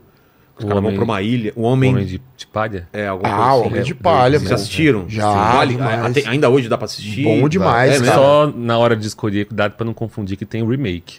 Que é com o Nicolas Cage. Já assistiu? Que Não! Lembra Não, quando é eu te ruim? falei? Lembra quando eu te falei de filmes ruins, mas que eu me divirto com eles Esse porque é o. Nicolas Cara, Cage tá você surtado? precisa assistir esse filme por conta do Nicolas Cage. Por quê? Porque ele entrega uma atuação muito canastrona. Assim, os caras capturam, tem uma cena icônica. É spoiler, mas enfim, não. né? Tá. Que eles capturam ele e aí eles vão botar umas abelhas. Sim. É, numa. Eles botam um capacete Você no deve ter cara visto ali. esse meme já. É, e bota, e ele começa O a gritar. Desesperadamente, ele começa. Not the beast! Not the beast! Ele começa. assim, Mas é muito engraçado. Velho, não tem como. você- É um filme de terror, mas não tem como você não cagar de rir quando você tá vendo a cena. A assim. sensação que esse remake me passa, lembra quando tinha os Todo Mundo em Pânico? Ah. Sei, Que parodiava? Esse É. filme Parece que é uma paródia. parece uma paródia do É primeiro. paródia. Eu acho que eu consigo curtir ele por causa disso, sabe? Entendi. Não era a proposta, eu, Eu acho que se mas- fosse qualquer outro ator, o filme ia ser uma- só uma merda. Mas Sim. é uma merda com o Nicolas Cage. Então isso aí já. Mas o Homem de Palha, então, vale a pena. Vale, ainda, vale. ainda é um filme que. É com o- Vale, Christopher vale. Lee. Esse, o, o original, ele tem um Christopher Lee. E é muito bom porque o Midsommar, ele é total na vibe desse Homem de Palha. E a atmosfera do filme é justamente essa Ah. coisa desconfortável. Falar em assim, atmosfera, eu não sei se a gente vai conseguir chegar no nome desse filme, porque eu explicando vai ser muito difícil você saber. Ah, man- mande, Vai vai que... Aceita também, tem uma corda que vem do céu. Ah, eu sei. O foda é em português, porque em inglês é o culto em português. Será que é o culto também? Eu tenho quase certeza que ele chama Oculto. Só Ah, que o nome. qual que é? São, rapaz, são dois sei. filmes São dois que muita filmes. gente não sabe que são Sei. sequências. Tem um antes e O primeiro é o depois. da casa, que eles ficam no loop. Já falei desse filme É no do canal, o São, nome. são dois diretores. Ah, é? É, o, J- é o Moorhead e não sei lá quem. Eles fizeram um filme que tá na Netflix agora, que é de ficção científica, que é o Synchronicity. Não é esse? Ah, é dele? É. Você viu esse filme? Vi. Que é dos paramédicos Sim, e tal. sim. É desses caras aí. Ó, o filme que você tá falando em português é, É esse Oculto, em inglês The é Endless. The Endless. É. The Endless, exatamente. E É eu- legal. Agora eu não vou lembrar, é o primeiro. É muito estranho, né, esse filme, né? Tem um clima. Ah, eu- gosto dele, ele é, ele é- é bizarro. e esses mas- caras são muito bons porque eles é, mais, é dinheiro de pinga os filmes É, dele. né? Eles Muito pegam ali barato. 50 mil dólares, no máximo 100, e fazem o filme e tal. Eu tô tentando lembrar aqui, puxar na cabeça, um que tem questão Lovecraft e tal, que os caras ficam no hospital. Lembra? Sei, eu lembro. É. Esse filme? The Void. The Void. The Void. The Void. Porra, sim, The que Void. clima louco. Esse Aquele filme é começo legal. queimando um corpo, Esse né? E, filme é legal. Cara, é totalmente Lovecraft, É, né? Lovecraft é o final dele ali, o The último Void. ato dele. Eu acho que eu assisti esse filme por causa de um vídeo seu, porque eu nunca ia assistir um filme eu, eu desse. gosto muito desse Tem um lance filme. do triângulo, né? Tem, tem. É o Os caras com. É porque tem, é um, tipo um portal, né? Ah, tem é? um portal e aí tem uma seita, também tem um Verdade. lance de seita que os caras usam. Eles ficam presos num, num hospital, né? Sim, é porque os malucos estão rodeando a Ah, seita. é? o, o lance da seita The tá Void. dando- É, The Void, bem legal. Assista, Cara, inclusive. Não é tão conhecido assim. Mas tem vários filmes nessa linha mais. Filmes independentes, né? Tem, por exemplo, esse. eh, Lançaram um remake, você já assistiu Last Shift? Que é uma moça numa delegacia. Ela vai. É, é uma. É, é de 2014, eu acho. É o pre- eu gosto mais da primeira versão e o diretor resolveu refilmar esse mesmo filme agora, chama Malum, Que é, eu achei legalzinho, não acho ruim, mas o primeiro é mais legal. Ela, ela é o último. Eles vão destruir a delegacia, mas ela precisa ficar sozinha na delegacia uma última noite. E aí tem também lance de seita, começa a rolar umas paradas pesadas ali. Tá. É legal, é legal. Isso me lembrou o assunto de antes, me lembrou um filme. Na verdade, eu quero falar de um diretor que não citamos até aqui, que muitas vezes ele não é lembrado como diretor de horror, mas ele tem importância pra caramba, que é o Del Toro. Verdade. E eu curto pra caramba o Espinho do Diabo, um dos primeiros dele lá atrás. Sim, é o legal. Acho que eu não garotinho, vi, o garotinho no orfanato. Sim. Pra, pra mim, a, obra-prima do Del Toro é o, Labirinto do Fauno. Ah, eu né? É curto um pra dos meus prediletos. Amo o misto entre fantasia e horror que ele tem. E pra É. mim, o Homem Pálido das, das mãos. É. É, É- isso, é é, isso é icônico, total né? E, e horror, é, é né? pra mim um Tipo, dos monstros mais icônicos desse, Total. desse século, né? É. Só que o, o Espinha do Diabo, ele já trabalhava com muitos temas ali que iam eh, ressurgir em o, o Labirinto do Fauno, dessa forma como a, a criança enxerga o mundo e como a criança enxerga os monstros, né? E aí da criança vê, peraí, o monstro é o espírito que tá aparecendo ou o monstro é- são os adultos que estão causando caos ali. Sem- ele envolvia muito ali com é, guerra civil espanhola, né, nesse contexto. Então fica a indicação também. Total. Espinha do Diabo envelheceu um pouquinho mal em alguns efeitos, mas ainda é um filme muito bom. Entendi. Ô, Paquito, perguntas aí do povo. Ó, tem alguns filmes aqui que eu gosto, eu vou perguntar aqui. Vocês falaram de filme desconhecido e filme que brasileiro. deixou você fazer você as perguntas? Ah, agora eu, eu que vou fazer o podcast aqui. Então Eu manda bala, manda meu lugar bala. aqui eu vou fazer. Ó, Exato. é só de filme brasileiro e filme desconhecido. Tem um que eu assisti no cinema muito bom, que chama Morto Não Fala. Sim! Boa. Morto não fala, isso é bom. É nacional? É nacional. N- Nacional, eu esqueci o nome do ator. Mas você ia falar outros ou só esse? Não, Não, tem outros Ah, também. É então que esse manda. aqui conhecido de ser é, desconhecido e nacional, né? Manda Sim. outros Um aí. que é desconhecido que é muito bom também, que eu gosto muito. Não sei se vocês gostam, que é o The Bye Bye Man. The Bye Bye Man. Eu já ouvi esse nome, cara, Cara, mas... fi- fala sobre o que, que é o Cara, filme. é um filme que, assim, foi feito com 50 dólares, porque os VFX são horripilantes, É? assim, os efeitos especiais são horríveis. Mas ele é um terror que ele se disfarça de slasher, mas ele é um terror psicológico. Que o monstro, na verdade, ele não existe realmente, assim. Depois você Aham. saca que ele tá meio que na mente dos Entendi. personagens. Só que eles estão vendo o bicho, o bicho deixa marca na parede, não sei o quê, só que na real é a cabeça dos caras. E eu queria saber o que vocês acham da série Hellraiser também. Cara, eu curto pra caramba. Inclusive, o- esse último filme que lançaram ano passado, do Hellraiser, é dirigido pelo mesmo diretor que fez o Ritual, que é aquele filme que a gente tava falando. É o David Porra! Bruckner. Eu gostei pra. Eu gosto do. Gosto do primeiro Hellraiser. É, e gosto do segundo também. Tem umas viagens ali. Clive Não gosto Barker, de todo. né? O Clive Barker Sim. dirigiu o primeiro, né? E tal. Que, que, inclusive, muitas vezes, quando se fala de literatura, a gente fala do Stephen King e esquece de citar o Clive Barker, que É. também tem uma influência do caramba. É, Candyman também. e, e o Stephen King respeita muito o Clive É Barker. mesmo? Eles se, se respeitam muito e tal, eles têm uma parceria ali. Os livros do Clive Barker costumam vir com uma citação do Stephen King aqui, que esqueci a citação, mas não tem tipo assim, o horror tem um novo nome, ele é Clive Entendi. Barker. Eles usam isso como divulgação em quase todas Todos as os edições. to- sempre, o cara Já- fala ainda isso é o novo, vez, ainda é o, o- o novo nome até hoje, O cara né? nem acha mais, fala, não, não acha essa merda toda É. aí também, não. Mas, mas, cara, esse que você falou, o Morto Não Fala, é, bem, é do Denison Ramalho. É de um diretor É? que, inclusive, tem uns curtas de terror muito foda, esse diretor. Você já viu, tem um, chama Ninjas, tem um que é Amor de Mãe, é muito bom. Esse, esse Morto Não Fala, eu acho muito legal, é o Daniel de Oliveira. Isso. Daniel de Oliveira. E você lembra o nome da atriz que faz 3% também? É a Eu não lembro agora, porque pra mim ela é o destaque daquele filme. É A- mesmo? A, atuação que essa mulher. Nascimento. Eu acho que é uma coisa assim. Negócio assim, enfim. Mas esse filme eu acho muito legal. Eu tenho um problema em relação aos efeitos visuais dele, que é. é- é- Tosco. É, tipo, eles botam os. Eu acho que se tivesse sido prático, teria sido melhor. Uhum. É uma escolha ali que, enfim. Mas a história, a atmosfera, tem umas cenas assim, bem legais mesmo. Mas Hellraiser é, é foda. E a gente tava esquecendo de mencionar Hellraiser. Bem, É, bem total. lembrado. Com certeza. E o Hellraiser, assim, como vocês falaram, o primeiro é muito bom, o segundo é mais ou menos. Eu não consegui assistir a partir do terceiro porque eu tentei cinco vezes e dormi. Sério? Cinco. É, não, mas aí você não tá perdendo muita coisa, não. E, e tem umas atrocidades ali pro final. É, é Hellraiser, o julgamento. Nossa. E tem uns filmes que pega essa, esse nome do Hellraiser, mas acaba nem sendo muito Hellraiser. É Sim, eu, eu trágico. não sei se eu tô esquecendo de alguma outra, mas pra mim, saga de horror que vale a pena você ver inteira é Pânico. É, Além são de quantos? Pânico, Pânico tá são sexto, seis, né? Seis. né? Tem uns É melhores que outros. Cara, eu vou de mim- Evil Dead também, tá? Evil, Dead, eu gosto de Tá, todos. eu concordo com Evil Dead, Aham. dependendo pra quem você tá recomendando. Ah, mas aí é porque é, Evil Dead. pessoal, Evil é. Dead- não, eu, eu adoro, eu, eu Não, não, concordo. sim, mas Evil sim. Dead fora da nossa bolha. Ah, sim.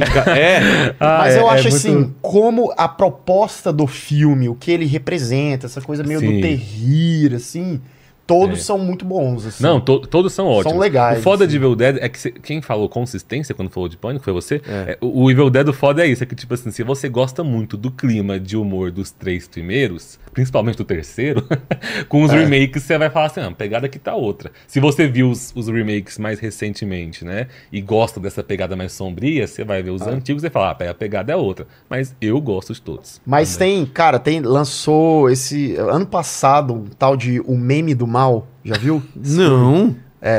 É, é muito bom quando lança filme muito ruim, porque é uma coisa prazerosa de ver também. É um negócio que. Que Mostrar. é engraçado, é, cara. Os caras pegam. Olha, olha esse nome, é meme do mal. É, foi, foi baseado na Momo. Lembra da Momo? Lembro, lembro, Aquele, lembro. né, um negócio que viralizou e a galera tinha toda uma preocupação. Então eles pegam.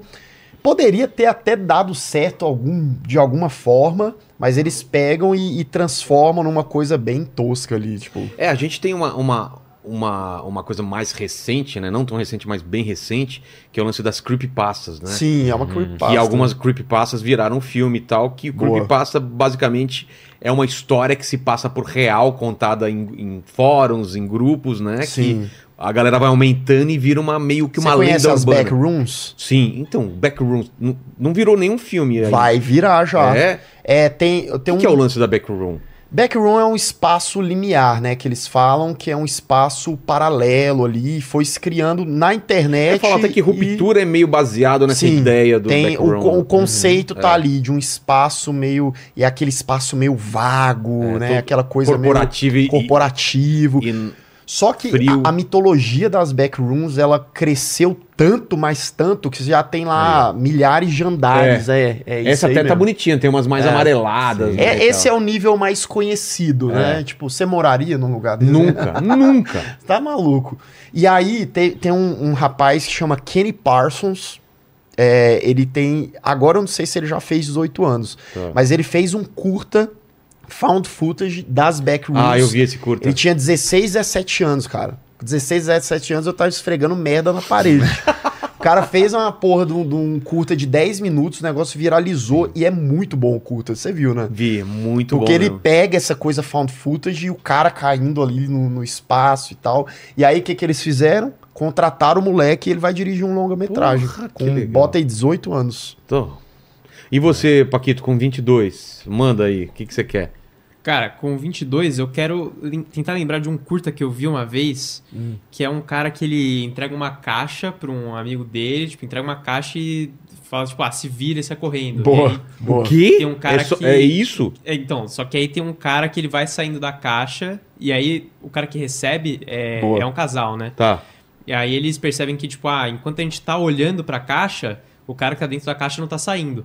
Aí ele fala assim, então eu vou lá, mano, vou arregaçar o cara de porrada lá, fica. Fala pra esposa dele, Mas não fica aí pode olhando a caixa. jogar essa caixa fora? Então, aí ele fala assim, fica aí olhando pra caixa, Tá. porque pelo que a gente entendeu, enquanto a gente tá olhando, o cara, cara dentro não da sai do- caixa não se mexe. e aí ele sai, e a esposa dele fica desesperada tentando ligar pra ele, e quando ele atende, aí ela fala, então, o cara não saiu da caixa enquanto você tava olhando. Sim. Ah! É. Chama Other Side of the Box. Isso, esse esse mesmo. filme é muito bom, tem no YouTube. Já falei no canal que é. Cara, é isso, é um negócio. E lembra um pouco até a pegada do corrente do mal que É? a gente tava falando. Porque, né, você tem que ficar ali atento, porque o bicho tá vindo, o bichão tá vindo. Porra. E aí é essa coisa do, do, do cara brotando ali da caixa. É um cara, o olhinho dele assim. E o cara meio calvo tem, tem ali. aquele filme também que não pode apagar a luz, que aparece o negócio, enquanto tem luz, Quando não. as luzes se apagam. É, que de um virou curta um, é um. É um curta de dois minutos que Exato. virou um longa. Virou um longa. É. Que esticaram, né? É, Esticaram pra caramba. É, né? o fio. É, é aquilo, né? Quando Não tem estica demais, aí perde um pouco da essência. É, é legal quando ele, qualquer filme de horror traz uma proposta de uma coisa muito cotidiana, É. que é tipo, todo mundo já foi na cozinha, apagou a luz e tem aquele momento em que a sua visão se mistura ali você vê aquele vulto. Legal, então é, é legal quando traz um elemento assim, mas se for pra transformar num longa, É. tem que ter Tem aquele material. curta também do, do, do, do pai ou da mãe que vai. Que a moleque fala que tem uma coisa debaixo da cama dele. Ah, E sei. aí, quando vai ver debaixo da cama dele, é o moleque falando que tem uma coisa em cima da cama. Sim. Caralho! Sim.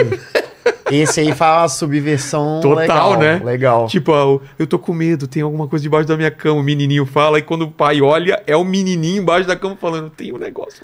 E- da Esse aí lembra, tinha uma creepypasta que era, acho que brasileira e tudo, que tinha a historinha do a menina que tinha um cachorro debaixo da cama e botava a mão pro cachorro lamber. Não, E ela- não se- sempre que ela Ah, tinha é medo, arrepio. sempre que ela tinha Puta que medo, ela botava a mão e o cachorro lambia. Aí ela achou que tava entrando alguma coisa é, na casa dela, ficou com medo, botou a mão e o cachorro lambeu. Né? Aí ela fala, ah, tá tudo bem, mas deixa eu investigar esse barulho. Ela vai sair e ela encontra o cachorro morto.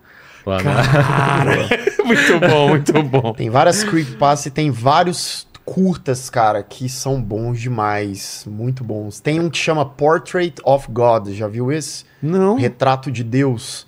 São sete minutinhos e é uma menina que ela tá fazendo um, um TCC dela lá, um projeto, tá sozinha numa sala escura e ela vai fazer um projeto que é uma tela toda preta e que eles falam que dá pra enxergar a imagem de Deus nessa Se tela. você olhar fixamente. Se você olhar, e aí o filme fica lá olhando Sei. e aí começa a brotar uma coisa ali da imagem, tá? Nossa, É- mano. é massa. Aliás, eu vou pedir pra quem tá assistindo essa live, um, um- um bom samaritano aí, faça uma relação de todos os filmes que a gente falou é e muita coloquem nos comentários com o tempo certo, que alguém vai pedir isso e vai ter sempre alguém que vai fazer. Coloca todos os Sim, filmes lá que vai ser legal pra caramba. É, Porque com que- certeza o Paquito não vai fazer isso. É. Né? Ô, Paquito. Ô, Paquito, perguntas aí. E, e- e já se preparem pro final, já estamos caminhando pro final. É, top 5 filmes de terror. Gosto pessoal, tá? Não interessa se é bom, se é ruim. É gosto Tá. de vocês. Porque às vezes você gosta de uma coisa e você sabe que é ruim. Sim, entendeu? Então, é. Tá. vamos lá, Paquito. A galera perguntou aqui, acho que vocês até já falaram um pouco é, sobre reboots e remakes de franquias de terror. O que, que vocês acham dessa onda aí que agora estão pegando? Isso não é só filme reboot de terror, né? Isso Isso é é, cinema, é né? a praga do cinema, né? É foda. Depende de quem tá fazendo e como tá fazendo, É. né? Por exemplo, eu falei do Hellraiser, que é meio que um reboot que eles fizeram um remake ali, que eu gostei. Você viu? Você chegou Não, a ver? Não viu o É legal. Mas a grande questão é que, na, na maioria, 80% das vezes ali, não, não fica legal, né? É. Porque você tem um intuito comercial, aquela coisa de. não. E o filme, o filme ele, ele tem um contexto da época Sim. que não pode ser tirado, né? E Exato. aí quando vem pra cá, você tem que pensar que é outra época, tem- que se pensar tudo de novo, né? Como vai fazer esse filme? É, é aquilo que a gente estava falando. A gente foi fazendo a linha do tempo É. e foi vendo que cada medo que as pessoas tinham na década refletia algo que Exato. estava acontecendo. Muita gente fala que hoje em dia um dos grandes desafios dos cineastas de horror e até autores eh, de livros também é que quando você se pergunta qual que é o medo que hoje em dia as pessoas têm, nesse sentido de anos 50 as pessoas tinham medo de monstros góticos, anos 70 elas tinham medo de alienígena. É. Hoje em dia as pessoas têm medo do quê? É muito foda você achar um medo geral assim, justamente porque na era que a gente vive da internet, onde as pessoas têm acesso à informação muito rápido, é- não tem. Quase não tem como você criar um bruxa de Blair hoje em dia de uma coisa que as pessoas vão ter medo porque acreditam que é real. Exato. Isso é até um pouco se relaciona um pouco de por que, que hoje em dia o que eles chamam de horror social eh, vem tão em alta assim, porque acaba que os medos que as pessoas hoje em dia estão muito mais em coisas da sociedade, né, do que em, em seres eh, satânicos que Sim. em teoria não existem, né? Dá muito mais medo que é Gostei mais do em teoria, a- né? Sempre em teoria. Você pa- para de pensar em filmes tipo o Noites Brutais, o, o- o Barbarian, Barbarian. né? Você assistiu esse? Não. Assiste. Barbarian? Barbarian. Barbarian. Noites Brutais aqui Tá. no Brasil. Va- va- Vale a pena. Eles trazem muito essa pegada de você pode até flertar com o sobrenatural, né? Mas trazer com, é, medos que as pessoas tem no dia a dia de coisas da, da sociedade, né? Então o foda dos remakes acaba sendo isso. O, o que você falou mesmo, você tira a coisa do, do contexto original. Por que, Eu- que ele foi bom naquela época, né? É, exato. E aí, falando de remake, trazendo desde o começo da nossa conversa, ano que vem a gente tem o remake do Nosferatu. Dirigido Sim. por Ah. Robert Eggers, que é o diretor da Bruxa. Pô, aí, aí, assim, eu quero ver. Esse não tem como você não ficar com expectativa. É, é. porque, pô, o diretor é muito competente. E aí, a gente tá falando de uma história que já faz muito. Porque, assim, a gente tem o Nosferatu de 22, a gente tem o do Herzog, que fez um remake de 79. Isso eu nem sabia. A gente tem A Sombra do Vampiro, que é um filme que é, tem o William Dafoe fazendo o ator que fez. é, Entendi. não é necessariamente um remake, que é contando os bastidores. Cara, veja esse filme. É um A filme Sombra sobre do o Vampiro. filme, né? É um filme sobre o filme, mas de uma maneira com uma liberdade criativa. Uhum. Eles brincam ali Entendi. com a história dos bastidores. E aí, então, tem muito tempo que foi lançado, porque a ulti- o último remake, digamos, é de 79. Então, tem muito tempo. Então, assim, eu tô curiosíssimo pra saber. E o elenco é muito bom, porque quem vai fazer o, o Orlok agora é, é o Bill Skarsgård, que é o cara que fez o Pennywise nesse Tá. hit aí. Sim. Então, pode ser que fique legal aí o, Pô, o remake. manda, manda aí, Paquitos. Ó, eu, por último eu quero saber aqui o que vocês acham de Terrifier. O que que é isso? Gosto. Terrifier? não? Palhaço Assassino que estourou mais. Já é antigo, mas estourou mais recentemente. É, não, passado. ele, ele, ele saiu de um filme que era uma antologia, né? Que tinham várias histórias, é, All Hallows Eve, que era um, pa- é um Sim. palhaço assassino maluco e tal. Ah, qual que é a diferença do Pennywise pra ele? O Pennywise ele tem uma coisa, uma abordagem até mais sutil pra pegar suas vítimas. Esse não, ele pega, pendura o povo, tira braço, tira tudo. E aí tem o Terrifier 1, que é um filme feito com troco de pinga também, foi 100 mil dólares, ou até menos que isso, sei lá. A galera o- tá achando que é muito dinheiro. O pessoal não entende que Não, pra um filme é muito é, pouco dinheiro. Muito né? pouco, Sim. muito pouco. Ainda mais se o cara fez, lá- rodou nos Estados É. Unidos, cara. É. E o Terrifier 2, que é do ano passado. Você curte? Você gosta, Paquito? Eu curti bastante, cara. É legal. Eu gosto muito de filme gorzão, assim. Lembra É. muito gore, cara. É sangue É pra sangue- todo lado. É... Sangue zorrando. Duas horas e pouco de. É um filminho grande. Duas horas e pouco do, do palhaço maluco. Nossa, mano. E tem essa vibe. E, e- e eu curto o Terrifier porque ele tem essa vibe pesada do gore, mas ele tem até uma coisa meio engraçada, porque o, o palhaço ele é meio que num. É tipo um mímico. Sim. Então ele tem umas reações, Ah, umas tá. caras e boa, bocas ali que, que é legal. E aí, vamos pro top 5, então. Bora. Agradecer demais a presença de vocês aí. Foi um programa Opa. muito legal, porque, eu, porra, é legal fazer esse exercício aí de lembrar as paradas. Muita sugestão de filme que eu vou esperar alguém aí colocar nos comentários, porque vai ficar mais fácil da gente buscar. Curtas e os filmes que a gente falou aqui. Indicações também dos erros que a gente cometeu. Se a gente citou um Ah, filme sim, aí faz errado, parte. já corrijam. Já, já corrige Ah, o ano, ouvir essas as- coisas. na hora, Na hora é não dá foda. pra saber, É, né? foda. Vamos lá, quem quer começar? Vamos, vamos. É... Vamos um ping-pong. Ping-pong, exatamente. Ping-pong. Ping-pong. Ó, vocês querem ordem de baixo pra cima ou uma ordem tanto faz? Cinco? Podemos ir de baixo pra cima, até porque, assim, eu já devo ter falado desse meu top 5 na, na história da internet umas seis vezes. E vai mudando. garanto que cada um é completamente diferente, porque eu esqueço. Não, e muda também, né? Depende do momento que você tá, cara. É, sim, é, com é uma coisa Então que vamos do, do quinto pro primeiro, vai. Quinto filme de terror.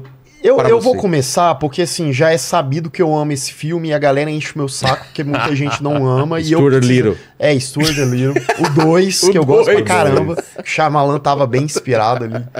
Mas é o Maligno. Sim. Você curte Maligno? Cara, eu não consegui assistir ainda. Por que, Vilela? Pelo amor Porque, de Deus. sabe aquele que você fala, preciso, eu acho que eu vi no teu canal em alguém, falei, tá na minha lista e eu esqueci. Sempre, É. Tá no HBO, eu acho, né? Tá, tá se pá- HBO, tá, eu vou, tá no é, HBO eu vou ver, eu vou ver. tá. Tá, na minha lista. Eu vou, inclusive, fazer um jabá duplo aqui. Tá. Um dos comentários que eu mais tenho no meu vídeo de Maligno é- são pessoas falando: Nossa, não gostei do filme, mas aí primeiro assisti o, o vídeo do Lucas, depois me recomendaram pro vídeo do Felipe, e o vídeo dos dois juntos me fez gostar de Maligno. Então, Olha! É, um dos comentários É que eu mais Pô, tenho. legal. nesse É, vídeo eu, aí. eu defendo. É, é, um, é porque é um filme recente, ele é de 2021. Comecei a assistir esse filme, tem um negócio de, de televisão, do, do, do, do- do- de um- um- uma criatura que nasce. Ah. Eu acho que eu comecei a assistir esse filme, não é isso? Atrás da cabeça? É, não é isso? É, é porque Ah, a primeira cena o cara tá em frente à TV ali. Tá. É, Isso, exatamente. isso, então eu isso. comecei a assistir e não terminei, tá? Ah, Que isso, é uma. É, eu, desculpa, Eu, eu gosto, é, cara, eu gosto desse filme. A galera às vezes acha que é meme, mas é porque pra mim o, o James Wan, que é até o mesmo diretor de Jogos Mortais, de Invocação do Mal e tal, ele faz uma grande homenagem ao gênero. Sim. Então Ah, ele, é? pega- ele tem inspiração do Diallo, que é aquele subgênero lá italiano, slasher, sobrenatural, terror psicológico e tal. Então ele faz uma baguncinha ali, né? E, e Passa faz- por tudo isso daí. passa por tudo isso de uma eu vi esse filme no cinema e eu saí do cinema apaixonado. Eu falei, cara, eu gostei pra caramba desse filme. Então assim, de memória recente, claro, tem vários outros que talvez eu até goste ali equivalente ou até um pouco mais, mas esse pra mim representa porque é um filme também original, apesar dele pegar essas homenagens, ele consegue Acaba ser sendo original por, causa, por É, conta disso. é. Maligno e você o quinto. Como a gente tá começando por baixo, eu acho que eu vou colocar o que eu falei aqui do quando eu era vivo. Né? Tá. Porque gosto do fato de eu ter a Sandy no meu top 5 do horror. Fechou. Quarto. Rapaz, você gosta pra caramba. É, gostou Eu mesmo, gosto né? pra caramba É. desse filme. Me convenceu. só, só- só um detalhe. Eu, eu, eu, eu sei que não é um filme assim tão maravilhoso quanto o que eu vendo. Tá. Só que o que me pega pra caramba nesse filme é que quando eu comparei ele com Hereditário, é um filme que eu sei que se ele tivesse sido lançado lá fora, ou se pelo menos fosse um cinema espanhol, a, a galera ia pagar pau pra caramba. É, Sabe? Por- porque quando você faz essa comparação, assiste ele, mesmo se você não gostar, compara com o Hereditário, os temas, as Entendi. cenas, os discursos e a forma como é executado, Entendi. sabe? Então, assim, tá aí no top 5. Cara, quatro eu vou botar o Midsommar. Eu gosto Tá. muito de Midsommar. Inclusive, eu tenho um carinho um pouco a mais pra ele do que pro Hereditário. É mesmo? É, eu gosto muito de Hereditário, mas eu vou... Ah, tem gente que vai me matar, vai Tá. me xingar. Que esse cara, o que que esse maluco tá falando? Mas Eu queria colocar o Midsommar no meu top 5 também. Então, eu, pra gente ficar Não igual. rouba, eu, não rouba, eu- não eu- rouba. eu vou Não colocar. É porque eu não sabia em qual eu colocaria. Tá. Mas eu vou te copiar aqui então e coloco no quarto também. Midsommar. Tá. Cara, em terceiro lugar, eu vou botar a bruxa. Eu Oh. gosto muito da bruxa. É, e são filmes que a gente já meio que falou, né? É, sim, e é. são filmes que eu poderia falar durante muito tempo, assim. Mas eu acho ele muito importante pros últimos anos de terror, assim. Aquele final também é um final É, bom. eu, né? eu gosto pra caramba. Sim. O terceiro já falamos também, o Iluminado. Iluminado. Pra mim é top 3. Tá. Peraí, estamos no 3 ou no quarto? Estamos no terceiro. né? Terceiro. Isso aí, o Iluminado. Segundo. É o, é o segundo. É, tá. Cara, Tá certo essa contagem? eu acho que tá. Tamo, tamo Quinto, seguindo. quarto, terceiro é. É. Segundo, cara, eu vou de psicose. Apesar dele não ser Puro, né? completamente terror, mas ele eu- a influência dele, pra mim é uma obra-prima esse filme. Total, total. Eu acho que ele tem uma influência muito grande, assim. Posso roubar? Pode. Quero enfiar uma série no meio do top 5. Ah, não, aí não. Não, co- coloca como menção, es- Esse, menção esse, honrosa. menção é, é, honrosa. mas Deixa coloca um menção filme, rosa, é. beleza. Qual que é a série? Não, não, eu falo depois, então. Tá, tá. Coloca aqui no. no to... é, Não, eu vou falar já então. Ia falar da Maldição da Residência Rio. Tá. Pra mim é a melhor adaptação de obra que existe. É mesmo? Por causa daquele, daquela questão do Mike Flanagan que eu falei. Entendi. É, é uma das da- adaptações menos fiéis ao material original. Se você ler o livro da Shirley Jackson, que é A Assombração na Casa da Colina, você vai falar, não tem nada a ver. Só que o Mike Flanagan viu aquele livro, ele viu que fazer uma série fiel àquela história, hoje em dia, não ia ter muito a ver com o contexto, e soube fazer aquilo que você falou, sobre trazer o contexto para Ah, hoje em dia de hoje. né? E sobre como homenagear todos os clichês de casa mal assombrada, trazer a, a questão do, do horror psicológico e assim, pra mim é, é uma aula de como adaptar um livro. Então assim, pre- pre- precisava dessa dessa menção honrosa aqui. E eu tava pensando em A Maldição da Residência Rio, porque o meu top 2, eu vou roubar uma segunda vez, eu vou Tá. colocar dois filmes de mãos dadas. Tá. é, Os Inocentes, que é o, o baseado no, no livro do, do Henry James, A Volta do Parafuso, Ah, eu tá, falei, tá. junto com o Bebê de Rosemary. Tá. Que são dois filmes que as temáticas podem ser um pouco diferentes, mas a execução deles é muito parecida no sentido de você ver a protagonista sentindo que todo mundo ali em volta tá tramando contra ela, de que tem algo sobrenatural, mas ela não pode fazer nada a respeito. O final das duas é trágico da mesma Trágico. forma. E Bebê de Rosemary, pra mim, é, nossa, um, um filme fantástico. Eu fico horas falando sobre o final daquele filme, sobre muitas interpretações de que muita gente entende como um final ruim, né? A seita venceu e o o bebê, agora é, o filho do Tinhoso veio pra Terra. Mas é engraçado que eu considero ele como um final meio esperançoso, no sentido de que é, é uma, a, a Rosemary fica o, o filme inteiro sendo jogada para escanteio e sendo manipulada pela seita. Ela não tem escapatória. Chega no final do filme, isso fica mais claro no livro, né, no qual foi inspirado, a Rosemary fala assim: Não, eu não vou mais aceitar é, a galera controlando a minha vida. Ela cospe no marido, fala que não vai mais ficar com ele, pega o bebê e fala assim: Não, então eu vou criar esse bebê. Aí tem agora, eu não sei se isso é só no livro ou se tá no filme também. O cara lá, o dono da seita, fala: O nome da criança vai ser esse. E ela fala: Não, não é o nome que eu quero pro meu filho, o nome é esse aqui. Esse aqui é o meu filho. João e ela Paulo. Decide, e ela decide que ela vai cuidar dele. É meio que tipo assim: a única. Se aquele menino terminar, aquele bebê terminasse com a seita, a humanidade estava perdida. A única esperança que tem é que esse bebê fique com a mãe, que é a única pessoa que ainda tem chance de dar uma influência Entendi. sobre Positivo. ele. Então gosto pra caramba pô. desse final. E por isso que eu dei essa roubada e coloquei. É, eu, eu bebê tô, de Rosemary te, de eu tô te xingando mentalmente porque eu ia trazer o bebê de Rosemary em primeiro lugar. Tudo bem. Mas eu vou, eu vou falar do bebê de Rosemary, porque eu concordo com tudo isso que você falou, acho icônico, mas a menção rosa precisa ter de Exorcista também. Com certeza. Porque Exorcista, ele, ele é, um- é de uma importância gigantesca. E pra mim é o melhor filme que conseguiu unir essa questão da, da possessão demoníaca, da religião e tal. Então, acho que é, é, é muito clichê falar de O Exorcista, mas é, é, É muito isso, né? icônico. Ele e o bebê de Rosemary, pra mim, ali estão. E o primeiro pra você? Ai, agora você me complicou. Porque É. tem, tem cinco aqui. Eu ia falar a bruxa. ia falar a bruxa que pra mim é. é, Inclusive, acho que em vários top 5 que eu já fiz, eu coloco a É. bruxa em, em primeiro lugar. É, gosto. Um, um que não seria o top 1, mas que eu gosto pra caramba também é o It capítulo 1, o, os 2017. Mas com quem que a gente vai ficar aqui?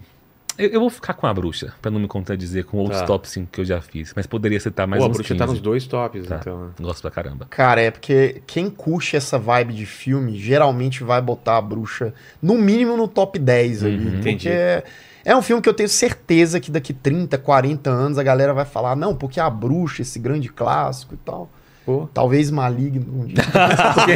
Esse eu acho.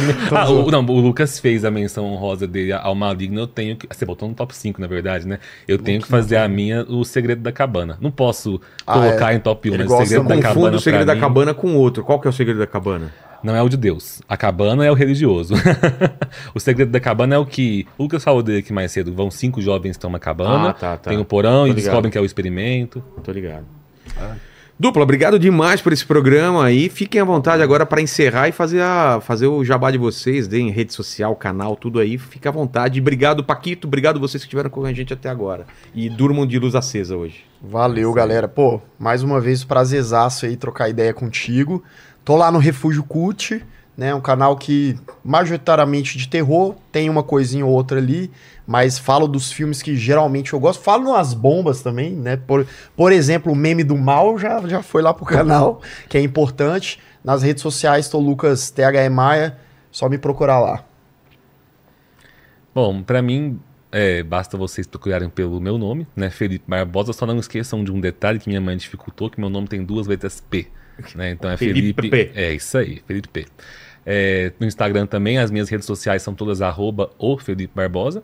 E se você é do tipo que tem medo de horror, eu também tenho muito do lado de fantasia e mitologia, né? Pra quem curte explicações de universos fantásticos, não só Stephen King, mas Tolkien também com Tá. Senhor dos Anéis, tem bastante coisa no canal. Fechou. Então se inscreva no canal, torne-se membro e dê like nesse vídeo agora, senão você tá marcando total. E, Paquito, você prestou atenção no papo? Vi que você prestou Eu bastante. prestei atenção, Então lógico. manda bala aí.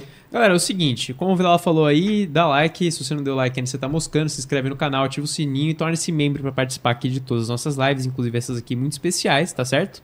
E se você chegou até aqui, pra você provar pra gente que você chegou até aqui, comenta aí pra gente, Stuart Little. Stuart Little. Escrevam Stuart Little nos comentários que aí a gente sabe que você sabe que a gente sabe que você sabe, tá bom? Fiquei com Deus, beijo no cotovelo e tchau. Valeu.